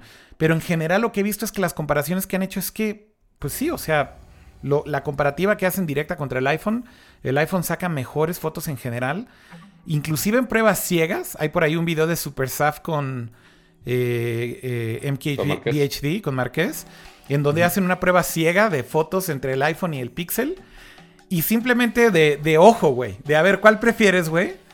Terminan escogiendo más fotos del iPhone, güey, eh, eh, sin saber cuál es cuál. Eh, y, y eso. Y además tiene el wide angle. y, y adem- y además tienes el wide angle.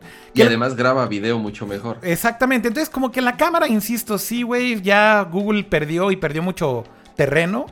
Ni se diga contra otros flagships de Android como un Mate, Mate 30 Pro que me muero por probarlo, güey, y se me queman las manos ya por probarlo. Eh, la verdad es que, insisto, güey, te deja con ese sabor de boca de chale, güey. O sea, creo que Google pudo haberle hecho mejor y, y- y mi conclusión es que sí, no, no, no fue así, ¿no? Sí. Oigan, ya arreglé el setting de la cámara. Ya le puse que Muy aguante bien. más temperatura, así que creo que ya no se va a apagar. Le cambias a high, ¿no?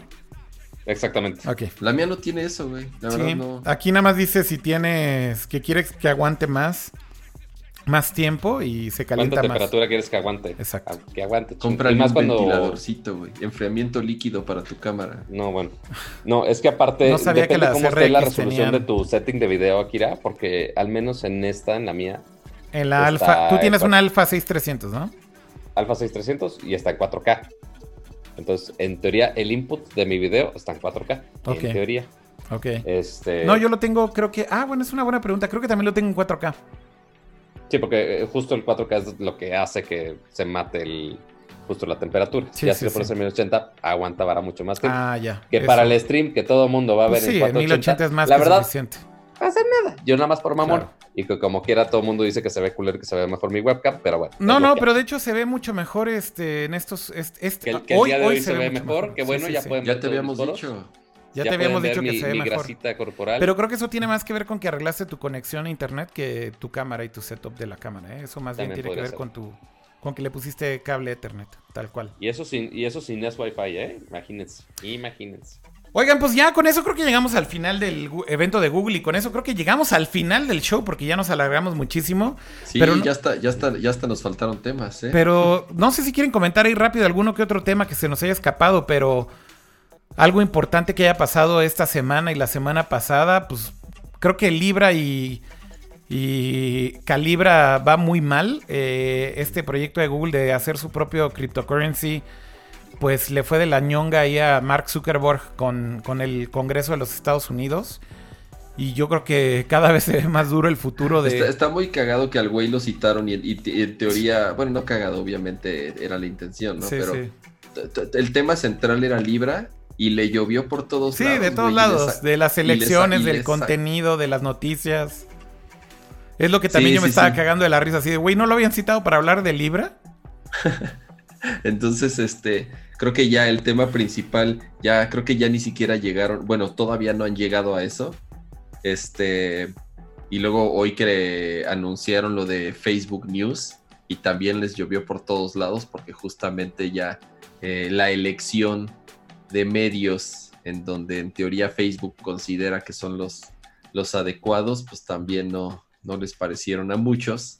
Sí. este, tiene un la bias, claro. de las noticias. Y la moderación de los anuncios. y Este es un nuevo no- tab de news o de noticias que se está estrenando en Estados Unidos, que es distinto al tab de news que existía antes porque no es un algoritmo, es también curado por humanos y de hecho en realidad es curado por humanos.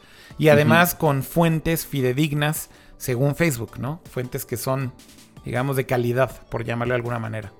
Claro. Exacto. Pero, pues, deja Entonces, mucho sí, a no, no le ha discusión. ido bien a, a Suki. Sí, sí, sí, ha, ha estado ahorita Jamás se había escuchado que le dijera de cariño Suki. a Suki. Muchas noticias rápidas. Eh, esta es interesante. ARM, la compañía que hace los procesadores móviles de prácticamente todos los dispositivos móviles en el mundo, que es de SoftBank, eh, confirmó que va a seguir haciendo negocios con Huawei porque son una compañía del Reino Unido y bajo las leyes del Reino Unido no están violando nada de el tema este de la eh, del De bloqueo de comercial de y del blacklist de Trump, exactamente. Así que ARM le va a seguir vendiendo tecnología para, pues básicamente vender la arquitectura de los procesadores a los procesadores de, de Huawei. Así que esta es una buena noticia dentro de todas las malas que ha tenido Huawei en las últimas semanas. Podríamos hablar muy rápido ahí del fail de WeWork y de su IPO y de cómo casi se van al diablo y llegó SoftBank a rescatarlos. ¿no? Si queremos hablar de, de fails de teléfonos, eh, pues podemos hablar de Red Hydrogen. No sé si se acuerdan de Sí, de esas este cámaras Red que son mm, súper conocidas porque hacen muy buen jale. Eh, sacaron este teléfono con su pantalla holográfica, Ujú. pero como su fundador, este Jim, ya no me acuerdo su apellido, este, Jim ya se retira. Jim Jannard. Tim Jannard, este, dijeron, ah, pues a la mierda todos los proyectos alternos, incluyendo el Hydrogen One. Que básicamente es el, Duo, teléfono, el Entonces, teléfono de Red cancelado ya oficialmente, ¿no? Cancelado, muerto y sepultado. Que por cierto, Este, aquí te y- lo siguen vendiendo en México en los Telcels como si fuera novedad. Ahí lo siguen poniendo así de cómprate Sí, este pero del teléfono precio, de o sea, justo lo discutía con unos amigos medios de tecnología hace unas semanas, si no es que esta semana pasada. Eh, porque al inicio costaba 28 mil baros. ¿Y ahorita cuánto cuesta? Eh, justo creo que alguien lo estaba viendo en Telcel como en 13 mil. Pues ni en No sé, 13 ay, mil creo que vale la pena, güey, la neta, güey. Ajá, o sea, sí, nada más por los specs, sí, ok, quizá. La pantalla gráfica que la puedes activar, pero todo lo demás, pues ahí queda. Este, y otra cosa que justo nada más está ahorita en CINET, que pudieron ver un teléfono plegable de TCL. No sé si vieron esas fotos. No. Este, ahí googlea lo de CINET, que tienen unas fotitos interesantes. De TCL, que pues, principalmente hacen más este, displays. Pero este teléfono que hicieron es un teléfono plegable, pero que se dobla en dos secciones. Es como un Oh, tríptico. Aquí lo estoy viendo ya. Este, que es un diseño interesante. Este, No, esto es viejísimo. Esto es No, de no, no, febrero. es- esto es uno de 24 de octubre de 2019, de ayer. no, no, no, eso decía febrero. No, es que no estoy viendo lo que tú estás viendo. Pues estoy TCL. Flexible CNET. No, pero de TCL. Ah, sí, sí, de TCL. A ver, aquí ya le estoy poniendo. Ah, este sí es de hace dos días. Ándale, ese Ok. mero. Este, Oh. que se dobla en tres. Mira aquí Entonces, tu pinche es quesadilla, güey. No es un taco, ya es una quesadilla. No, Ajá, es un- exacto. es- no, que- Mira, Es un diseño ve este sándwich. final-. Ajá. O sea que estoy de acuerdo que al final de cuentas, No ya cuando esté colapsado está, todo, está más ancho. Pero no sé Está qué más tan- ancho que qué, güey. O sea, esto es una pinche batería de, de, de 12 mil miliamperes, güey. O sea, sí, pero si puedes tener una pantalla de ese tamaño, No mames. güey. quién sabe- o sea, depende del trade-off que quieras. O sea, justo el- la discusión que teníamos de, ok, queremos el, el iPhone mega ultra delgado de 0.000.1 milímetros, este, que se doble o que no tenga batería, o, sea, todo ese dilema. O podría sacrificar un poco de la anchura del- de qué tan ancho es el teléfono para tener más features o tener más pantalla o tener más batería. O sea, por ese form factor, yo sí, yo sí me daría, di- digo, ok, sí podría tener ese teléfono en mi bolsillo y no tengo tanto pedo. No, yo, No, yo, Soy yo. yo- Obviamente hay, mu- hay, o hay muchas opiniones. no, no veo, no veo esto en mi bolsillo jamás, güey. No, bueno. Este. Oigan, al, al- al parecer también ya eh, se empiezan a ir las ilusiones, bueno, los rumores sobre todo, de que iba a haber un evento de Apple en octubre. Sí. que había sucedido en, en- en años anteriores. Sí. Que, que de- decían mucho de justo de la MacBook Pro de 16 pulgadas, o sea, sin- con menos bezels, y aparte justo los, los AirPods con los cancel. AirPods nuevos y updates también al, al- al iPad Pro. Ajá. Este.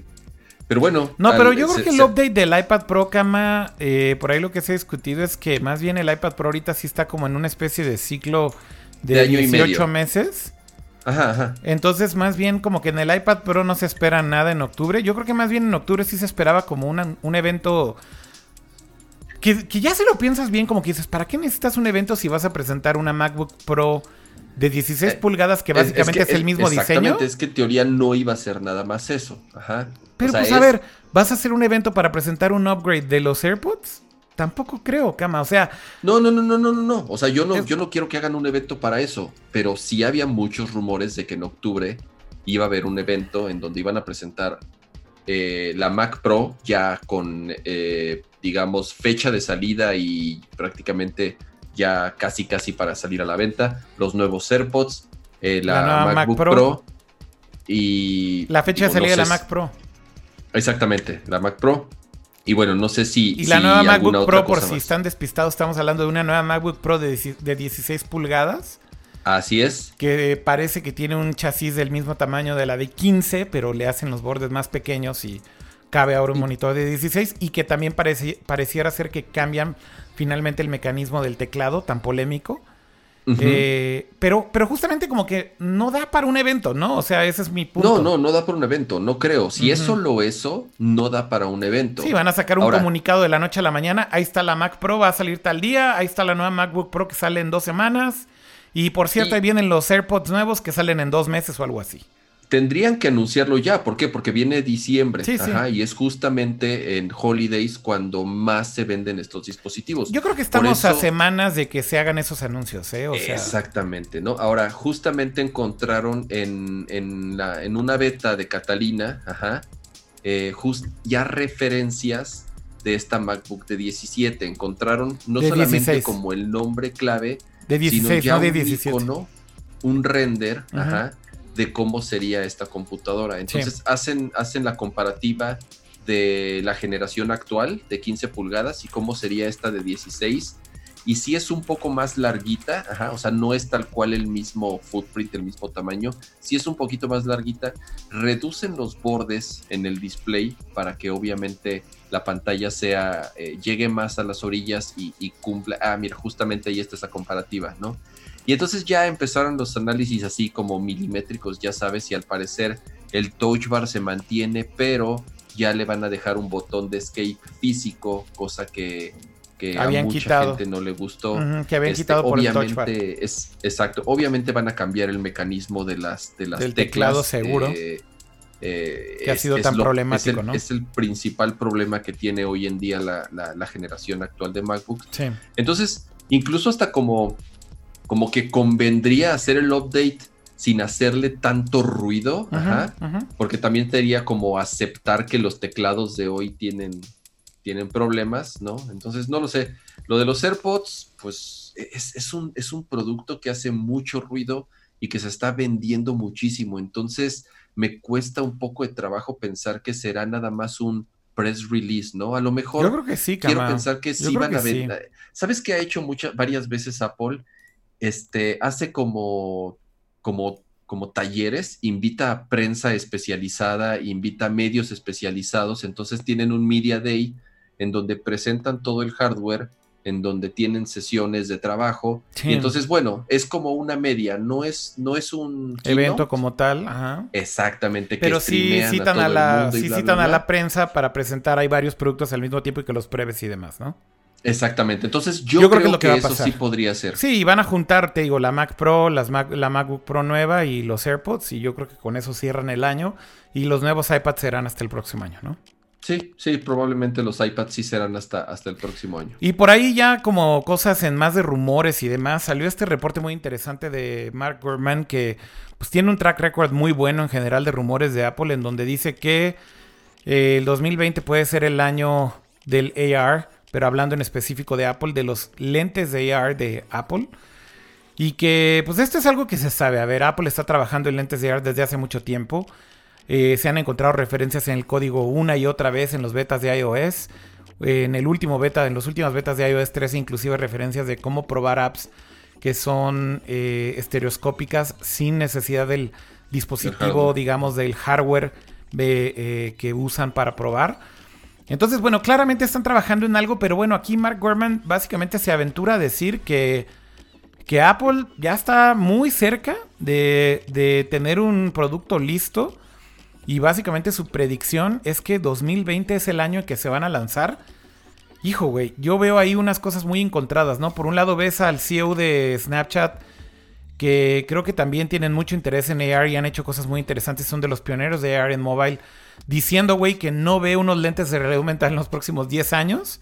Ves Lo a mismo Facebook, del coche de Apple, güey, que ya estaban acabándolo y ya iba a salir y... ves a Facebook, güey, en, en Oculus Connect diciendo que están trabajando en prototipos de lentes de AR y dicen que en su roadmap no están cerca ni en los próximos 3 o 4 años.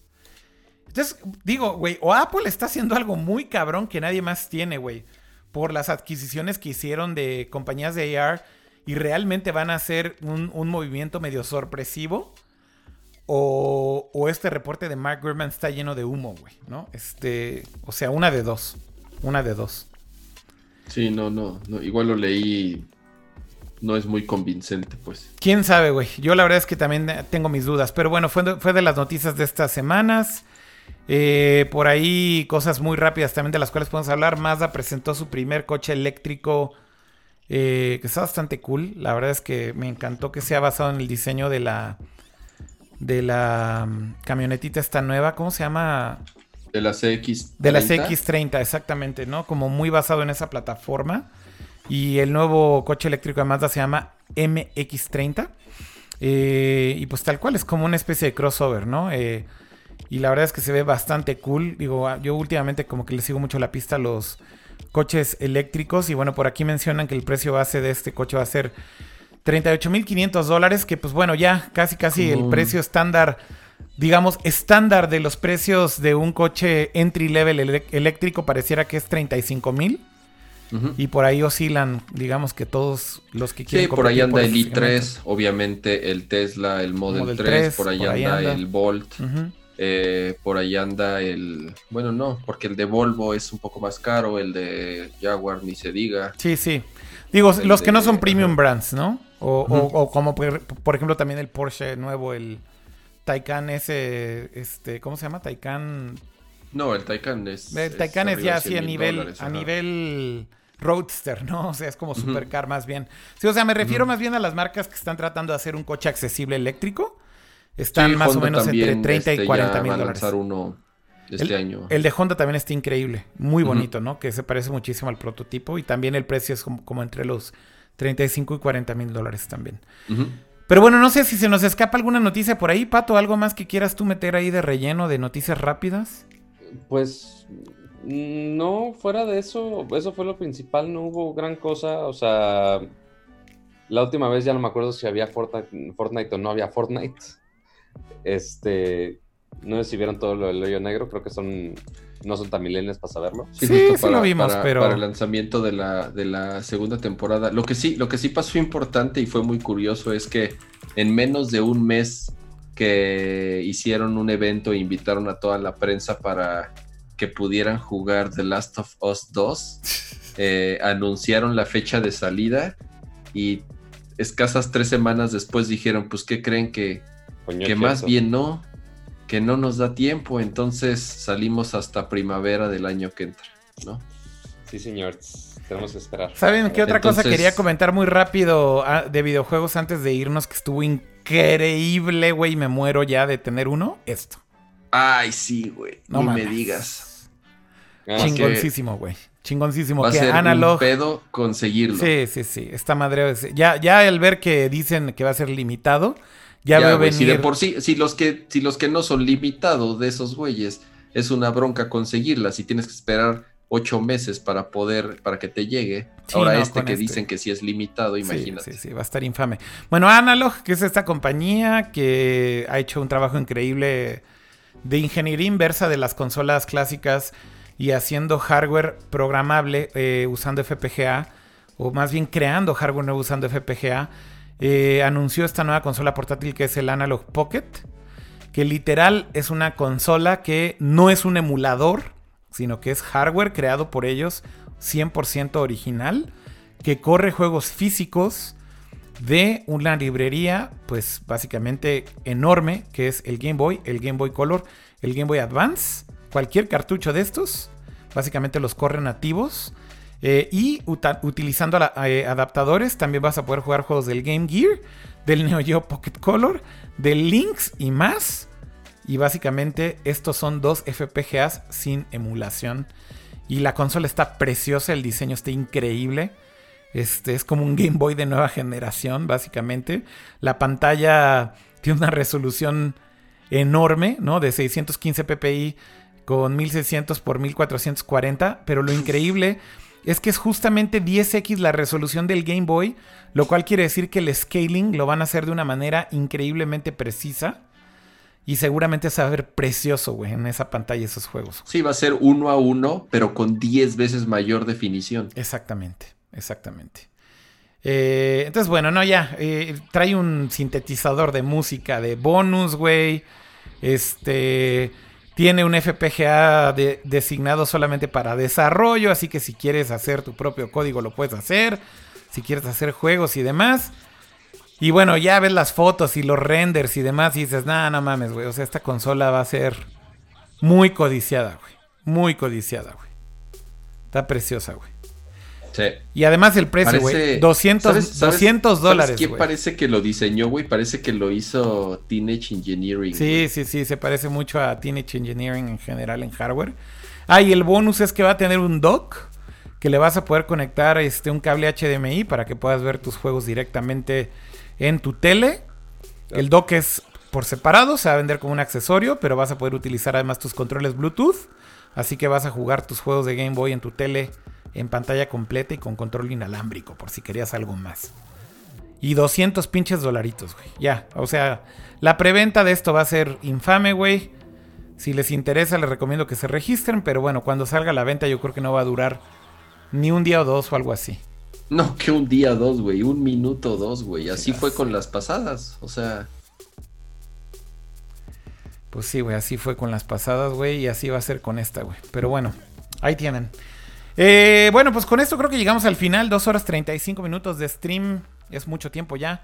Gracias por acompañarnos a todos los que estuvieron en vivo en el chat. Aquí estamos viéndolos. Y eh, les damos las gracias a todos los que nos acompañaron. Ya comentamos de los retrasos de Last of Us. Eh, se retrasa hasta mayo del próximo año. Eh, pero bueno, gracias a todos los que estuvieron por acá. Recuerden suscribirse en todos nuestros canales, recomendarlo, dejarnos reseñas en Apple Podcast. Nos ayuda muchísimo si nos deja- dejan reseñas buenas. Hace poco vi una reseña mala, bien tonta, en Apple Podcast de un güey que se Ajá. quejaba de que la calidad del audio es mala o algo así. Y dije, neta, güey, esa es su reseña verga, güey. O sea, ya no, no sé qué decir. Pero bueno, mejor ayúdenos dejando reseñas buenas, por favor. Eh, y bueno, suscríbanse en donde quieran. Estamos en YouTube, en Twitch, en Facebook, en Periscope y en audio. Podcast, en lo que quieran. Exacto, y en audio en todas las plataformas, ¿no? En Google Podcast, Apple Podcast, eh, Spotify, donde quieran escucharnos está bien, suscríbanse y en donde puedan dejar comentarios, dejen comentarios y le pueden dar pulgar arriba, denle como en YouTube, nos ayuda muchísimo. Así que muchas gracias eh, y bueno, pues nos escuchamos en la próxima emisión. Gracias Pato, gracias Cama. Estás en mute, Estás pato. en Gracias mute, a todos Pato. ustedes, gracias por escucharme en mute también. Qué bueno que los que están en audio no tuvieron que ver mi cara de estúpido mientras estaba el mute a mi micrófono. Este, pero gracias por vernos, gracias por escucharnos. Siempre es un placer estar con ustedes y leer todos sus comentarios. Y ya si la siguiente emisión quiere que hablemos de algún tema en específico, si ven alguna nota, si ven al- algo que simplemente les destapa la curiosidad, simplemente mándenos sus tweets, sus Instagram, su, lo que quieran. Y posiblemente lo podamos discutir en el siguiente episodio. Correcto. Cama, gracias. No, hombre, gracias a ustedes. eh, como siempre, un gusto platicar, hacer este bonito show semisemanal, o por lo menos eso intentamos. Por lo menos ya tiene mucha Este- regularidad, creo yo. Y... Sí, por lo menos, exactamente, ya más regular. eh, trata- tratamos de ser ya mucho, mucho más regulares. Y eso nos ha ayudado, la verdad, nos ha ayudado mucho a, a rankear en buenas posiciones sí, sí, en, en las distintas plataformas. Pero también, sus- obviamente, a que la gente reseñas. se suscribe, las reseñas y les agradecemos Exactamente, sus reseñas y sus recomendaciones nos ayudan mucho. Gracias. Este, gracias a los que nos acompañan en vivo, a los que participan en el chat. Mándenos sus comentarios, preguntas, ya saben en, en- en qué redes sociales estamos ahí bien activos. Sí, arroba pues, Podcast, arroba Ramsa, arroba Pato G7, arroba Kira Rico, donde quieran. Nos pueden mandar sus tweets y ahí, si tienen comentarios, sugerencias, lo que sea, mándenlas, ¿no? Exactamente. Pues de nuevo, gracias y nos vemos y escuchamos pronto. Nos queremos. Adiós. Órale, pues, pues nos vemos pronto. Hasta luego. Bye bye.